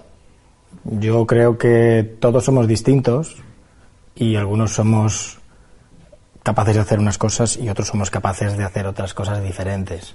Se sigue marcando un poco lo que venimos hablando en toda la charla, este el mal uso de la terminología, por ignorancia, por desconocimiento. La publicidad, o sea, playa accesible para personas con necesidades educativas especiales. Me parece que obviamente te está mostrando un poco el panorama general de la sociedad, de cómo ve la sociedad la temática. Evidentemente tenemos que cambiar varias cuestiones. Yo siempre cuando doy las clases sobre y hablo de barreras, hablo de distintos tipos de barreras. Y cuando yo empiezo, lo primero que pregunto es, cuando yo te digo a vos barrera, ¿qué es lo primero que se te viene a vos a la cabeza? La barrera de fútbol. Mm, bueno, me la, me la cambiaste, pero normalmente... La barrera del tren. La barrera del tren. La barrera del tren. La barrera del tren. Barrera es un obstáculo entre una cosa y otra. Entonces, vos tenés distintos tipos de barreras. Hay barreras físicas, barreras no físicas. Y las barreras que nosotros tenemos que romper en estos momentos son las barreras sociales y las barreras culturales. Son barreras no físicas. Y que reitero, es por falta de información, es por falta de que no pensamos lo que dice la convención, que es ajustes razonables y diseño universal. No lo tengo que hacer para la persona con discapacidad, no, lo tengo que hacer para todo y que también lo pueda hacer una persona con discapacidad.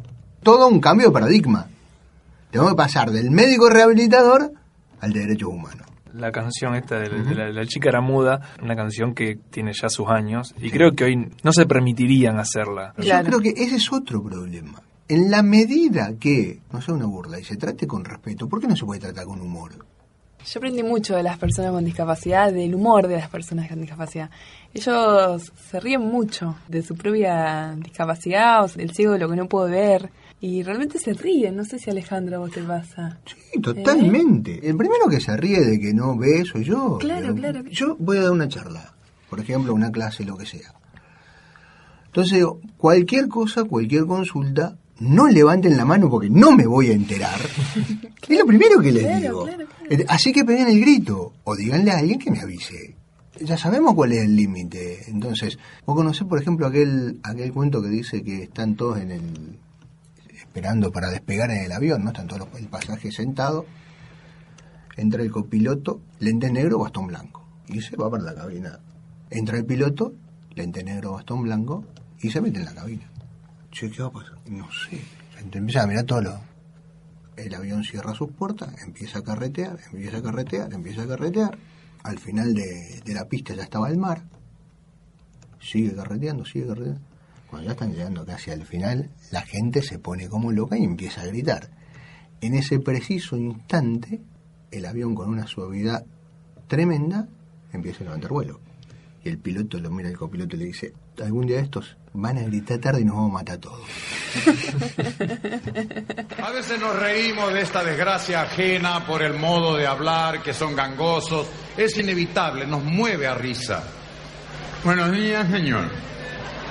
Yo quiero que me venda una jañaña que tiene tapa roja la parte de atrás cuando vienen los para tomar. ¿Cómo dijo? Y si me puede vender una jañaña que tiene tapa roja a la parte de atrás cuando vienen los los de tapa tosera para tomar. ¿Mm? Ya lo tengo, eh, ya lo tengo, le dijo el farmacéutico. ¿Me lo puede decir un poquito más pausado? Yo quiero que me venda una jañaña. La parroja a la olada atrás cuando vienen los.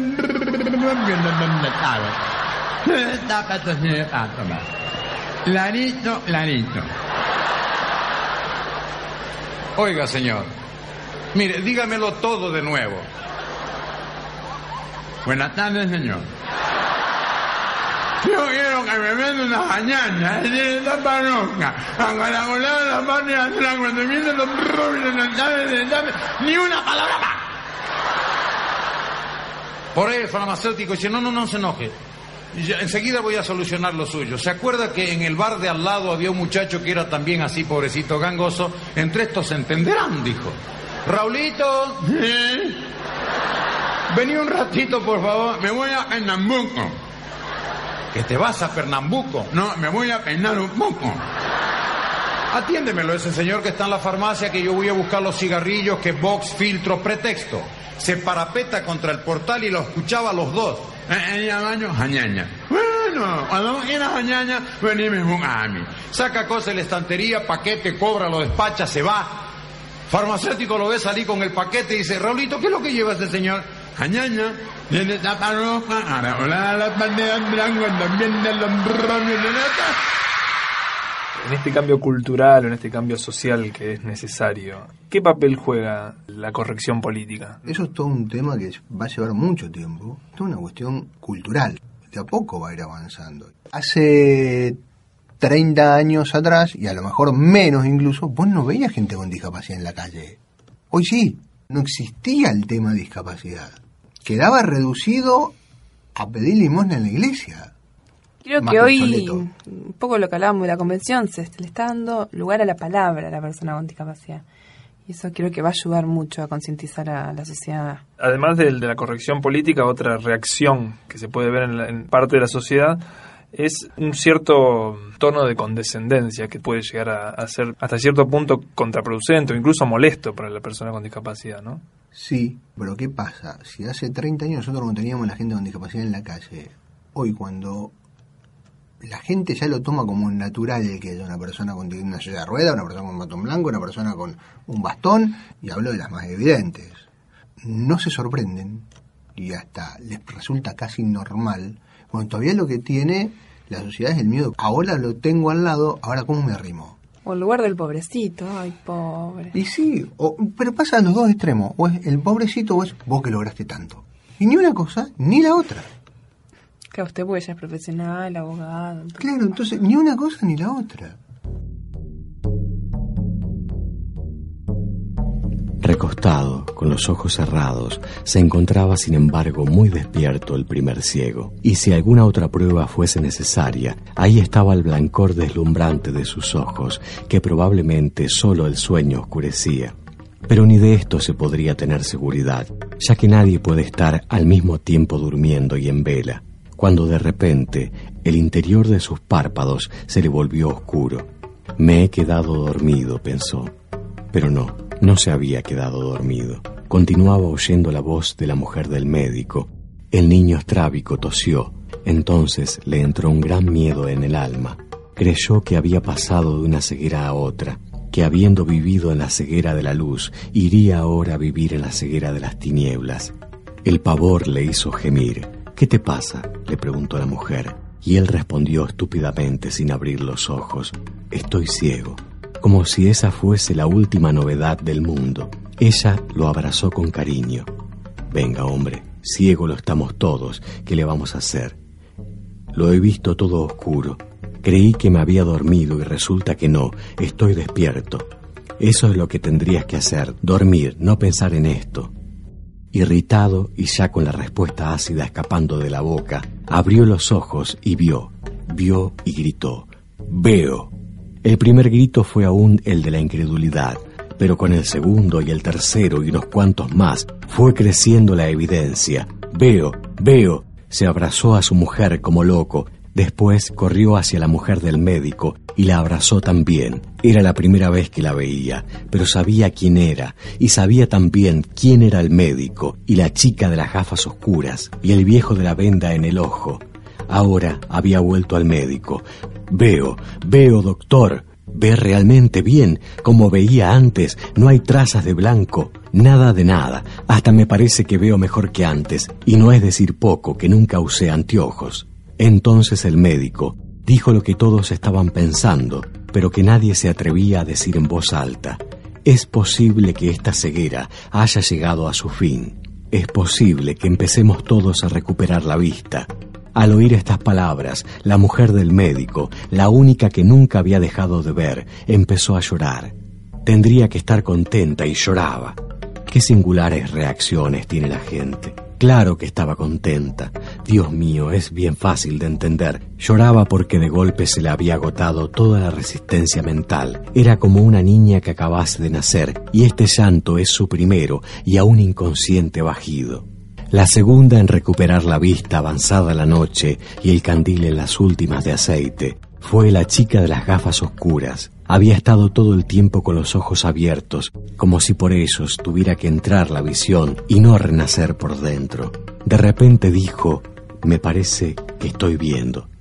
Era mejor ser prudente, no todos los casos son iguales.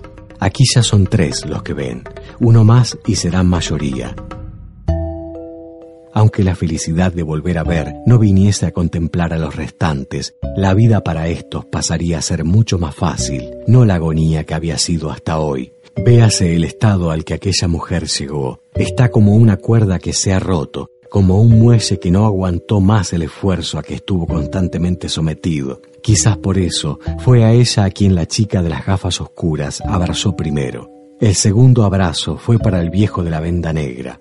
Ahora sabremos lo que valen realmente las palabras. Nos conmovió tanto el otro día aquel diálogo del que salió el hermoso compromiso de vivir juntos estos dos. Pero la situación ha cambiado. La chica de las gafas oscuras tiene ahora ante sí a un hombre viejo a quien ya puede ver. Se han acabado las idealizaciones emocionales, las falsas armonías en la isla desierta. Arrugas son arrugas, calvas son calvas. No hay diferencia entre una venda negra y un ojo ciego. Es lo que él está diciendo en otros términos. Mírame bien. Yo soy la persona con quien tú dijiste que vivirías. Y ella respondió, Te conozco. Eres la persona con quien estoy viviendo. Al fin hay palabras que valen más de lo que habían querido parecer, y este abrazo tanto como ellas. El tercero en recuperar la vista, cuando empezaba a clarear la mañana, fue el médico. Ahora ya no caben dudas. El que los otros la recuperen es solo cuestión de tiempo. Y el médico hizo la pregunta que tardaba. ¿Qué estará pasando ahí afuera? La respuesta llegó de la propia casa donde estaban. En el piso de abajo, alguien salió al rellano gritando. Veo, veo.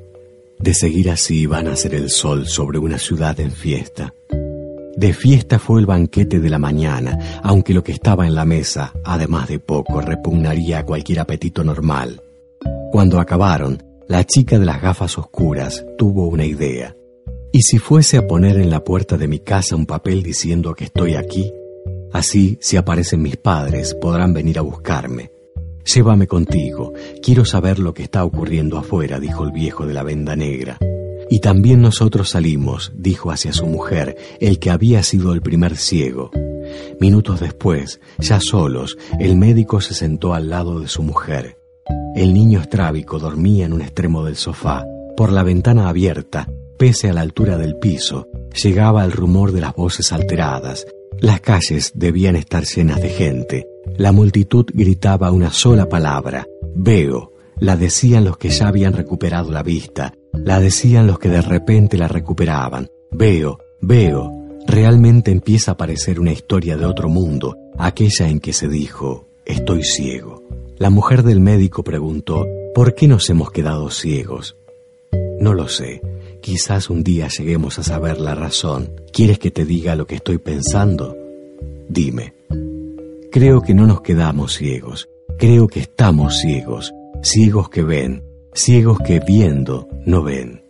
La mujer del médico se levantó, se acercó a la ventana, miró hacia abajo, a la calle cubierta de basura, a las personas que gritaban y cantaban. Luego alzó la cabeza al cielo y lo vio todo blanco. Ahora me toca a mí, pensó. El miedo súbito le hizo bajar los ojos. La ciudad aún estaba allí. Final de Ensayo sobre la ceguera de José Saramago.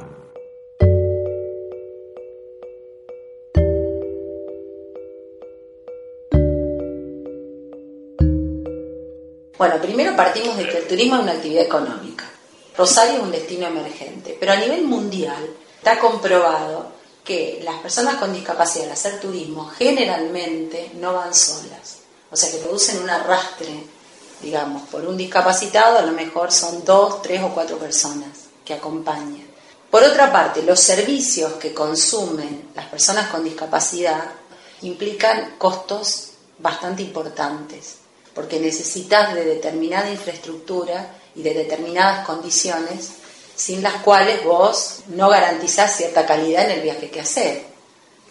Porque vos imaginate, cuando vos planificás un viaje, generalmente ahora con las nuevas tendencias de turismo que tienen que ver con que uno arma su propio viaje. Se está avanzando en ese sentido a partir de la web, de las tecnologías. Cuando uno tiene que planificar su propio viaje, tiene que contemplar los traslados, el alojamiento, cuán equidistante está, que le toque una estación de subte o un transporte público que sea accesible.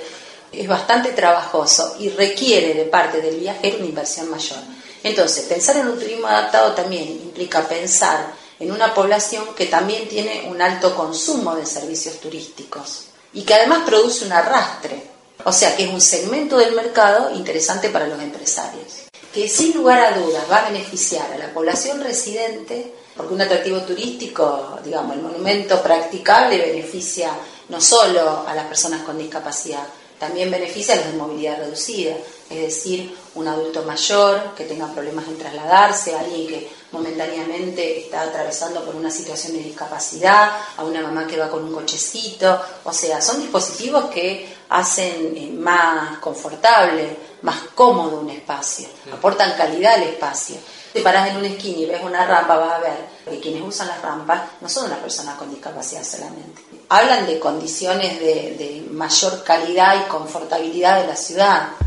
Tenemos la ley de turismo accesible, donde habla de que todos los servicios y las prestaciones deben estar adaptados para personas con movilidad y o comunicación restringida. Y esto abarca tanto a las personas con discapacidad como a los ancianos, como a las personas que tengan alguna dificultad temporaria, por ejemplo, te rompiste una pierna. Los lugares turísticos deben ser accesibles, las agencias de turismo deben notificar al viajante, al lugar que eligió, si es accesible o no es accesible, informar al lugar de destino que va a viajar una persona con comunicación o movilidad reducida. ¿Por qué? Porque vos no le podés pasar la información a una persona ciega en cartelería. O le das una carta en braille, o le das un audio, o le das un algo. Se lo tenés que buscar de maneras alternativas. Y hay algo que el mercado no está interpretando, que es esa porción de mercado que no la explotan, que no está explotada. Y si yo te digo que el número de personas con discapacidad, según el último censo, es de un más de un 12% de la población, y vos a esa persona con discapacidad le agregás todo su grupo familiar, estás perdiendo una buena porción de mercado. Lo estamos viendo desde lo, lo más estrictamente economicista, ¿eh? Es una inversión determinada, a lo mejor no una gran inversión para poder captar un mercado que no se está explotando. Nosotros ahora estamos trabajando, por ejemplo, desde la Comisión de Derecho y la Discapacidad del Colegio y desde una organización que es Casco Histórico de Rosario, junto con la Oficina Municipal del Consumidor, en incentivar a los bares y restaurantes a tener menúes accesibles. Menús accesible digo, menús en sistema braille, que lo exige la ordenanza, tener menús para diabéticos, menús para celíacos. Por eso digo, por ahí, el diabético, el celíaco, y si son personas con discapacidad, pues son discapacidades sociales. Porque ese es el grupo poblacional, vos lo podemos imponer en una fiesta. Yo acá en turismo trabajo en el área de calidad, desarrollo de la calidad de destino. La calidad de destino implica la accesibilidad, entre otros parámetros, la sustentabilidad, el respeto por los valores culturales, esa sinergia entre el Estado y el privado y programas, muchos programas de nación de calidad que se enmarcan en la Secretaría de Calidad del Ministerio de Turismo de Nación, que llegan a los municipios a través de las provincias. Nosotros desde el municipio de Rosario estuvimos aplicando un programa que se llama Directrices de Familia, que eh, piensa en alojamientos, en servicios turísticos y en atractivos turísticos que alberguen a la familia. Es decir, que piensen a la familia desde la perspectiva del niño, desde el adulto mayor, desde el adolescente. Entonces, que tenga servicios para todos estos sectores. Bueno, después también, por ejemplo, estamos aplicando directrices de accesibilidad, que en este caso las empresas privadas e incluso organismos del Estado también adecuan sus instalaciones para hacer lugar a las personas con discapacidad y movilidad reducida. Y es un tema que en realidad es difícil de construir porque tiene que ver con la sensibilización de los actores que intervienen en esos espacios. y que esos actores puedan entender la temática. ¿Y por qué digo entender? Porque muchas veces se cumple con una normativa, pero con eso solo no alcanza. Si una rampa no tiene la pendiente adecuada, no va a ser accesible, porque no lo puedes subir en forma autónoma. Te van a tener que empujar. O si, por ejemplo, hay espacios donde los baños están ubicados en el primer piso y es accesible, pero hay una irracionalidad. El ascensor no funciona o no hay ascensor. Algunas cuestiones tienen que ver con la falta de sensibilización y además tienen que ver con entender esto como un proceso y como una cadena. Este tipo de legislaciones, ¿cuánto aportan al cambio cultural? Por esto que decía Viviana, de que muchas veces se cumple con la ley, pero no con el espíritu, con lo cual no claro, termina siendo... pero porque no están viendo el mercado, reitero. Independientemente de la sensibilidad social o de la responsabilidad social empresaria, que eso va por otro lado. Normativamente nosotros tenemos infinidad de leyes. Sí, Muy- sí, el problema es- no la cumplimos. Y no la cumplimos básicamente porque no la conocemos también. Y los que primero que no la conocen son las personas con discapacidad. Y después los obligados. Y lo que se ve es que las normativas nuevas incluyen, más allá de que no sean específicamente... Lo que del pasa que son normativas que ya tienen, que ya van teniendo la influencia de la Convención de ONU. Porque todas estas normas, yo te nombro de las 26, 500 y pico y 26, 600 y pico, ya son todos posteriores a la ratificación por parte de Argentina de la Convención de ONU que fue con la 26378. Como Del visi- 2008 para acá, todas tienen que tener contemplada la cuestión de discapacidad. De alguna manera se percibe una especie de Sí, cambio, por lo menos claro. cultural. El cambio legislativo se está percibiendo. Claro. El tema es hasta dónde lo vamos a poder llevando a la práctica. Nosotros desde la universidad, también a través de, la Comisión Interuniversitaria de Discapacidad y Derechos Humanos, aparte de apoyar más de una de las leyes que, que mencionó Alejandro, se pudo formar un programa de accesibilidad para las- todas las universidades nacionales que fue aprobado por el Consejo Interuniversitario Nacional. Eso también hablaba un poco de accesibilidad física, comunicacional y académica. Está disponible en la universidad para que lo quiera ver. Incluso la red interuniversitaria tiene todo un proyecto de bibliotecas accesibles para ir digitalizando la- el material de estudio. Porque ¿qué es lo más difícil, por ejemplo, para una persona con discapacidad visual? Acceder al material de estudio. No le es difícil llegar a la facultad, no le es difícil cursar a lo mejor, pero sí le es difícil llegar al material de estudio, de manera autónoma, digo. Si bien lo ideal siempre es juntarse con alguno que lo... porque tengas o no tengas discapacidad, lo mejor es siempre estudiar con Estudiar alguien. con alguien, sí, tal cual. Yo me acuerdo en la época que yo estudiaba, te estudiaba a lo mejor con uno o con dos, y si estudiaba con uno y teníamos que preparar un final, a lo mejor le tocaba leer en voz alta 200 páginas en un día. ¿Sabes cómo le queda la garganta? Y el tema a través de la Comisión Interuniversitaria también es hacer un repositorio a nivel nacional y poder cargar todo. Claro. Ahí, Es que hay que bueno. hacer pilas de convenios y hay que hacer convenios con la gente de Tiflo Libros, con la gente de, de las bibliotecas municipales para, digamos, para que quede un solo complejo, porque si no es un montón de trabajo. De trabajo paralelo, claro, simultáneo. Claro, hay que trabajar en red, no hay opciones. Hay infinidad de cosas. Por ejemplo, lo más elemental que existe hace mucho tiempo, que son los lectores para ciegos. Una máquina que lee te resuelve un, un acceso a la información muy potente. Sergio Geninati, docente de Electrónica Digital 3 en la carrera de Ingeniería Electrónica. Después están todos los mitigadores motrices, eh, operar una computadora para cuadriplégica basada en el movimiento de los ojos o en prótesis, en elementos que te permitan hacer interfaces que son cada vez más variados, cada vez son menos invasivos. Antes a lo mejor eran dispositivos molestos, dispositivos que necesitaban de, de alguna instalación o de algún entrenamiento. Y ahora cada vez menos, porque la tecnología permite mediante cámaras, reconocimiento de, de patrones o de imágenes, con expresiones, saber qué es lo que la persona quiere hacer. El avance tecnológico es qué tan significativo para la mitigación de la discapacidad. Para Y- mí es esencial. En la medida que esa tecnología la sepamos utilizar y esté pensada para estar adaptada para poder ser usada por personas con discapacidad. O sea, hoy una persona que tiene movilidad reducida, perfectamente a partir de un control remoto o de determinados gestos que pueda realizar, puede hacer distintas actividades. No sé, la domática es una cosa infernal, cuando vos prendés la luz guiñando un ojo.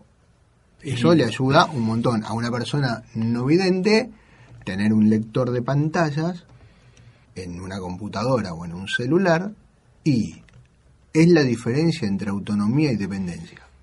O sea, yo te puedo asegurar, si yo no tuviese herramientas tecnológicas, yo no podría trabajar de manera autónoma. Sinceramente no podría conseguir trabajo. Es así de simple. Yo peleé nueve meses en el año 94 para que me dejaran entrar mi primer equipo lector. Me peleé con aduana.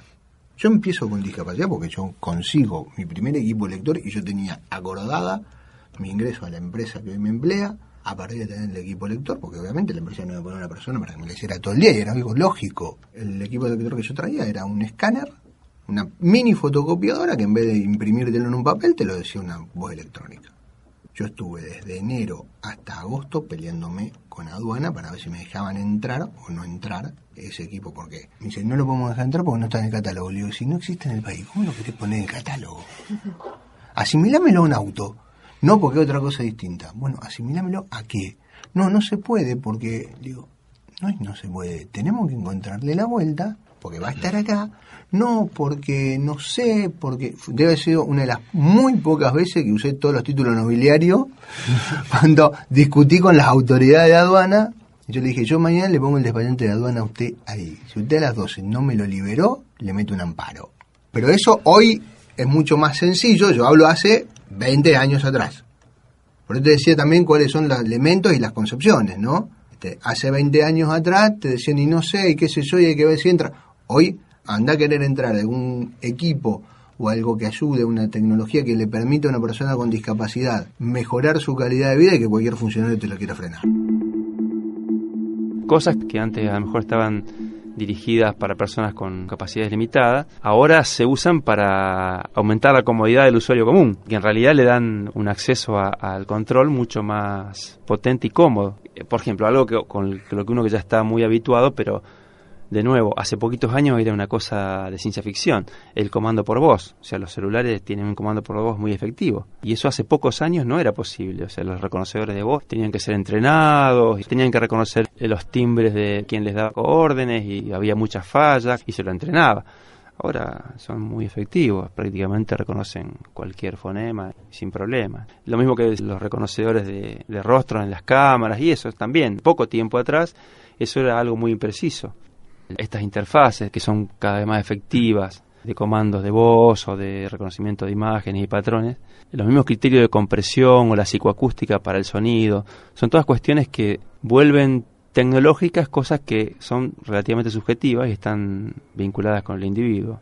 Eso es cada vez más intenso, sobre todo porque la informática desde hace mucho tiempo tiene como modelo a la naturaleza, es decir, toma análogos biológicos para sintetizarlos como programas. Y eso tiene comportamientos que son muy, muy efectivos para acercarse al hombre como usuario. Yo creo que esa vinculación es bien posible que sea mucho más intensa en los próximos años, porque en realidad es, es lo que falta, ¿no? Un poco más de naturalidad en la interacción. Esto que eh, en sus rudimentos buscaban los lenguajes informáticos, de permitir que las computadoras puedan ser programadas o utilizadas por personas que no sean ingenieros, que esa era la, base de aquel momento. Con los medios visuales, los medios actuales, eso se volvió cada vez más exigente, o sea, la gente cada vez quiere más, que eso sea más natural, que eso sea más efectivo, que eso sea menos trabajoso, que haya que aprender menos. O sea, la máquina adivine más cuál es la intención de lo que querés hacer. Se empieza a ver, en, por ejemplo, los motores de búsqueda. O sea, si vos, sin darte cuenta, utilizás Google o utilizás algún motor de búsqueda, ese motor se va tipificando a tu estilo y empieza a arrojarte resultados que son los que vos buscás. Y eso es transparente a tu uso. Y eso se responde a una maquinaria de interpretación que el software implementa. Y me parece que en este ámbito el tema de la tecnología es interesante que las empresas me parece que sí han visto el nicho de mercado, ¿no? Como que están más contempladas. Sí, pero además tienen otras obligaciones. Por ejemplo, nosotros usamos lectores de pantalla. El lector de pantalla es un software específico que se incorpora a la computadora quieren software externos. Ahora, por ejemplo, en los Estados Unidos les están exigiendo, entonces hoy ya los teléfonos celulares que pueden venir con sistema Android, con sistema, con los sistemas que vengan, tienen que traer ya incorporada la opción de ponerle el lector de pantalla por exigencia legal. Entonces no tiene que renegar a ver dónde está el software, cómo se consigue, cuánto cuesta, porque era una inversión tremenda aparte, porque un software que a lo mejor valía dos mil dólares. Está mucho más estandarizado. Porque ese es el otro tema. La tecnología, sí, bárbara. Ahora, ¿es accesible para todas las personas con discapacidad? Hoy tienen lectores de pantalla los cajeros automáticos. pero en Rosario debe haber cinco. Hay que ir a esos cinco entonces. Claro, pero a ver, pero una persona justamente que tiene discapacidad, que le cuesta más moverse, no te voy a decir que tienen que estar todos a lo mejor, pero sí uno por sucursal de banco. Este, en todos los bancos, ¿qué promedio de, de- de cajeros tienen? ¿Tres, cuatro? Bueno, uno. No es tan difícil y, y estás despreciando un mercado. un individuo que en, en apariencia podría ser perfectamente capacitado en otro contexto de la historia, al no estar alfabetizado informáticamente es un discapacitado, ¿no? por más que tenga sus actitudes físicas totalmente completas y disponibles. Y al revés, alguien que tenga deficiencias físicas o tenga problemas de algún, en algún tipo de comunicación o en algún tipo de, de actitud, este, informatizado puede ser un, un individuo apto. ¿no? Es como una especie de prótesis para los enfermos y los sanos. el avance de la tecnología también está generando algo que intenta ser igualador, pero además sin tecnología cada vez más estamos siendo discapacitados todos si nos sacan la tecnología. Yo en mis viejas épocas me acordaba todos los números de teléfono, hoy si no tengo el celular al lado soné. Claro. ¿Me pone en igualdad de condiciones con el resto? Sí, relativamente sí. Pero también es cierto que nos aísla mucho más, porque estamos todo el tiempo comunicados, pero no hablamos cara a cara. Ah, sí, claro. Hablamos todo por mensajito de texto, WhatsApp, Facebook, Twitter, Skype. Habiendo recorrido algunas décadas en el campo del arte, he sentido hasta dónde ese concepto puede ser sumamente relativo. Evidentemente, uno si asocia con alguien que está en una silla de ruedas y otro que no está en una silla de ruedas, parece que está muy claro el concepto. Pero en realidad, cuando uno intenta hacer ciertas cosas, se da cuenta, desde los límites, cuántos déficits tiene. Y en un momento se pone a pensar dónde reside mi propia discapacidad. Roberto Echen, profesor titular de Teoría de las Formas, Teoría del Color y Taller de Pintura 1. ¿Cuál es el lugar de discapacidad que puedo encontrar en mí mismo? A mí eso, afortunadamente, creo que algo que me ha dado el arte es saber que tengo ciertas zonas que son zonas de discapacidad. Y discapacidad pueden ser en sentidos muy diversos, discapacidades emocionales, afectivas, que uno lo nota cuando quiere hacer algo en el modo mismo en que se relaciona con el otro a través de una producción artística. En ese sentido, me parece que uno empieza a abordar un concepto como el de discapacidad desde otro lado. Ya no lo puede pensar desde el lugar el discapacitado es el otro y eso hace que se repiense a uno mismo. Producir es pensarse de alguna manera y entonces probablemente me han tocado épocas del arte que han tenido que ver con llevar a cierto lugar de producción la discapacidad. Eh, sin ir más lejos, pintar en los 80 no tiene nada que ver con la pintura renacentista, no tiene nada que ver con la perfección de la pintura, no tiene que ver con el acabado, realmente se opone a eso. La pintura de los 80 es una pintura contra la pintura, es una pintura que piensa la muerte de la pintura, es una pintura que es volver a la pintura y no poder hacer pintura, porque el que se pone a hacer pintura está siempre en déficit, está siempre en una especie de discapacidad en relación a lo que fue en algún momento la pintura como lenguaje hegemónico, como puede haber sido en el Renacimiento. En los 80 la pintura reemerge desde su propia deficiencia, desde no poder ser el lugar privilegiado de la pintura cuando la pintura llegaba a la perfección, porque además el concepto de perfección es un concepto ya imposible en los 80. Poder volver a la pintura desde una especie de discapacidad misma de la pintura y de los que la hacíamos, obviamente. Pero esto también tiene que ver con el hecho de que se están viniendo abajo una cantidad de categorías en relación al arte en esos momentos, posmodernidad, si queremos decirlo de algún modo, mediante, como por ejemplo el hecho de la factura, la factura que fue uno de los lugares desde donde considerar la obra como buena o mala obra en cuanto a su calidad, ya estaba en caída. De hecho, una cantidad enorme de artistas de los 80, como Kippenberger, por ejemplo, que hacía eh, muestras de pintura y había pintura abstracta, retratos, paisajes, etcétera. Y yo en un primer momento pensaba, wow, qué bárbaro, ¿cómo hace todo esto? Y en realidad la respuesta era muy sencilla. Veía los clasificados en que se ofrecían pintores de oficio que se dedicaban al retrato o que se ofrecían como pintores geométricos y los contrataba y él les decía qué pretendía, cuántos cuadros pretendía de uno o de otro y entonces construía su muestra de pintura. Ese pensamiento, que es un pensamiento que parte de que los límites no son imposibilidades, sino que los límites muestran la posibilidad de hacer algo de otra manera.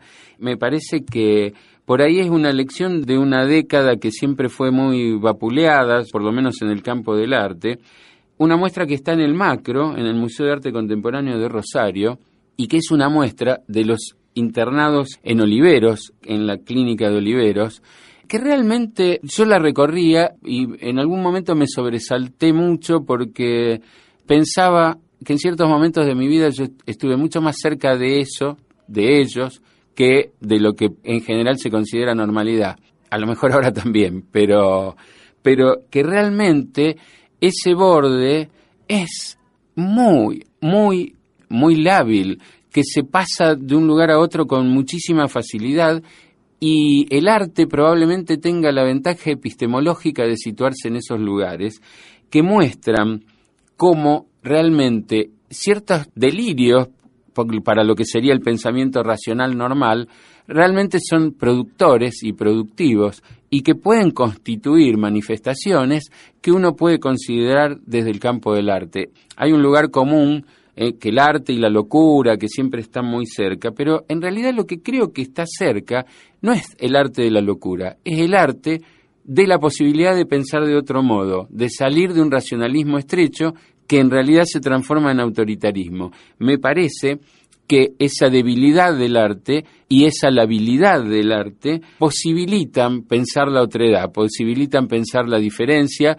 posibilitan que un escritor como Arthur Rimbaud pueda decir je un autre, yo es otro, que es un pensamiento que se sitúa de lleno en la locura.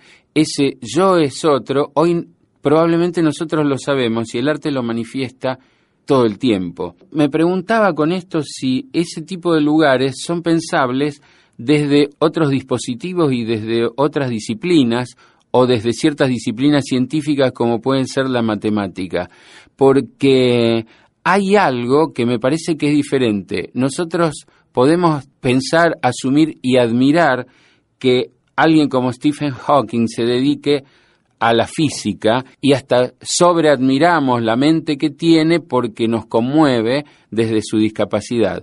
En el arte probablemente sea completamente aceptable otro tipo de discapacidad que quizás en las ciencias son imposibles, porque son discapacidades de esas que son discapacidades mentales. Cuando se habla de la diferencia entre genialidad y locura, me parece que en realidad lo que se está haciendo es tirar un salvavidas y agarrarse de él para no entrar en aguas que son demasiado profundas y turbulentas, porque en realidad probablemente el límite entre eso que se llamó genialidad en algún momento y la locura sea completamente indiscernible. El gran desafío con el Asperger es que estamos trabajando con gente de alto rendimiento intelectual, pero de en algún punto bajo rendimiento social. Yo en un chico con Asperger ni me preocupo por lo intelectual o por lo cognitivo o por la inteligencia cognitiva en realidad, porque yo sé que eso ya lo tienen y me superan. Lo que yo tengo que reforzar son las habilidades artísticas, las habilidades sociales, las capacidades empáticas de poder entender por qué un compañero está enojado o por qué un compañero está triste, de poder autopreservarse de los abusos o de los acosos. La experiencia que yo he tenido con chicos con Asperger, yo siempre, digamos, me ha interesado más hablar con el profesor de arte y de música y no con el profesor de matemáticas, porque yo sé que era hasta más inteligente que el profesor de matemáticas porque tenía una memoria maravillosa y una capacidad analítica divina. Pero el punto era que qué pasaba en los recreos. Digamos, la materia más difícil que tuvo que cursar y aprobar este chico fue recreo. Esta que uno carga, dijo, se llevó hasta recreo. Este se llevaba recreo, porque era el momento en donde él estaba perdido Bueno, el trabajo de observación se hizo en recreo, se trabajó con los compañeros. Estamos hablando de un chico que ya está cursando un nivel terciario en un complejo educativo y está estudiando, por supuesto, computación, análisis, porque tiene habilidades. ¿Por qué no lo vamos a dejar? Sí, que desarrolle todas sus habilidades y que las use, sin descuidar lo otro, para que no se transforme en un nerd de la computadora. Fue muy gracioso cuando se recibió en secundario, que bailó con todas las chicas, o sea, mi premio en eso fue no que se haya recibido, porque eso era un voto cantado, sino que sacara a bailar a todas sus compañeras en el baile de graduación, que era un chico que tenía pánico hasta de salir a caminar conmigo la vuelta manzana alrededor del consultorio cuando tenía ocho años. Un chico bailando en un baile de graduación, se fue de viaje de estudios. Ese es el gran aprendizaje social que hizo este chico con Asperger de título. ¿Cuál es la mirada que pueden aportar a la sociedad las personas con discapacidad? Digamos, si hay algo distintivo, ¿qué ves ahora que antes no hubieses visto? La inclusión, la aceptación, eh, la normalidad, el, el trato con el otro en calidad de, de equidad. Antes de, de, obviamente de estar en todo este campo, en esta temática uno tenía una mirada más excluyente. Sí, sí, así digamos, el discapacitado de alguna manera. Hoy uno mm, logra eh, incluirlo en todo sentido, a su vida, a la mirada, a la sociedad, y tratar de, transmitir esto a la gente que uno tiene a su alrededor. La verdad que, a ver, ¿qué le va a enseñar la persona con discapacidad a sociedad? Yo creo que, yo creo que nada más y nada menos que cualquier otro sujeto. No me parece que le enseñe algo. Sí, a lo mejor a tener una perspectiva distinta, pero no me parece que le traiga así una enseñanza. A eliminar la barrera. Yo Sí, por eso, ¿qué enseñanza me va a traer el admitir a la persona con discapacidad? Nada más que voy a ser un poco más tolerante, punto. Claro.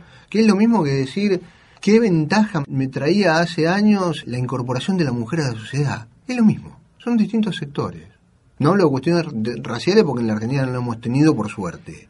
Entonces, lo- o, o cómo, o cómo vamos a incorporar, cómo tenemos que ir incorporando al viejo en la sociedad. Es lo mismo, ¿qué me va a enseñar el viejo? No, sencillamente que tenemos mayor amplitud, independientemente de que el viejo sí me va a enseñar, me va a enseñar su experiencia. Sí, ot- otra mirada. Otra mirada. Entonces, ¿qué me va a enseñar? Que tenemos mayor tolerancia, que tenemos mayor amplitud de criterio, que tenemos más opciones para elegir al momento de tomar una decisión. O sea, es tener una porción más incorporada, una carta más la baraja. Cumbre. Hice cumbre en el Aconcagua, el anhelo de una vida, y por fin estoy acá. Siento el frío, la altura que aprieta en la cabeza y la falta de oxígeno que quema en los pulmones. Siento una mezcla extraña de alegría, orgullo y melancolía. De acá en adelante es todo cuesta abajo, pienso. Quiero quedarme a vivir en la cumbre, prolongar este momento infinitamente. Me abrazo a mi compañero, guía, amigo y desde hoy hermano. Esta montaña nos parió hermanos. El abrazo también quiero que dure eternamente.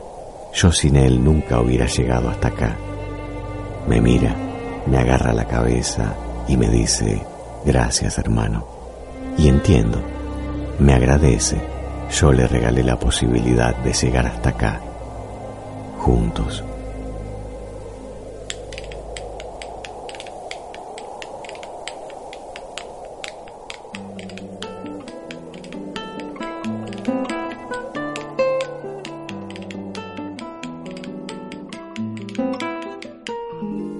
Qué bonito, qué curioso, qué bonito.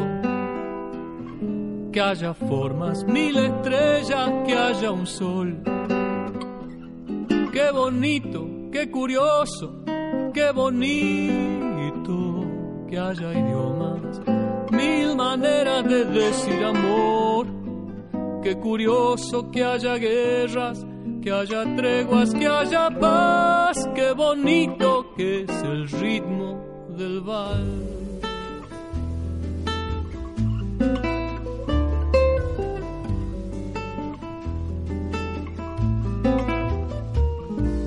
Qué bonito que es el viento en tu pelo, qué curioso que haya cinco dedos la palabra amigo y que los colores sean como son.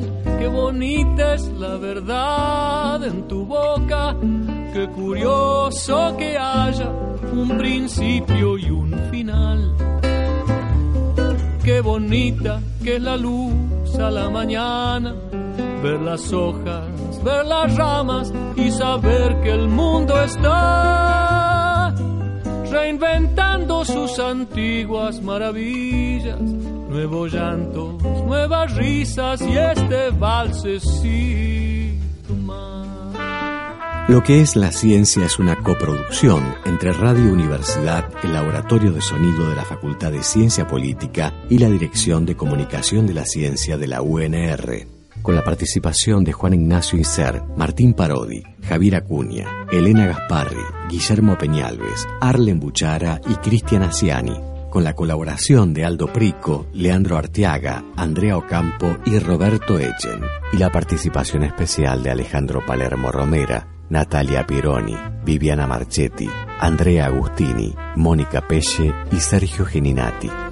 Qué curioso que haya guerras, que haya treguas, que haya paz. Qué bonito que es el ritmo del vals.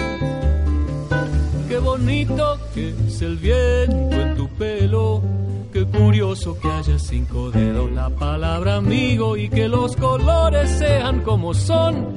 Qué bonita es la verdad en tu boca. Qué curioso que haya un principio y un final. Qué bonita que la luz a la mañana, ver las hojas, ver las ramas y saber que el mundo está reinventando sus antiguas maravillas, nuevos llantos, nuevas risas y este valsecito más.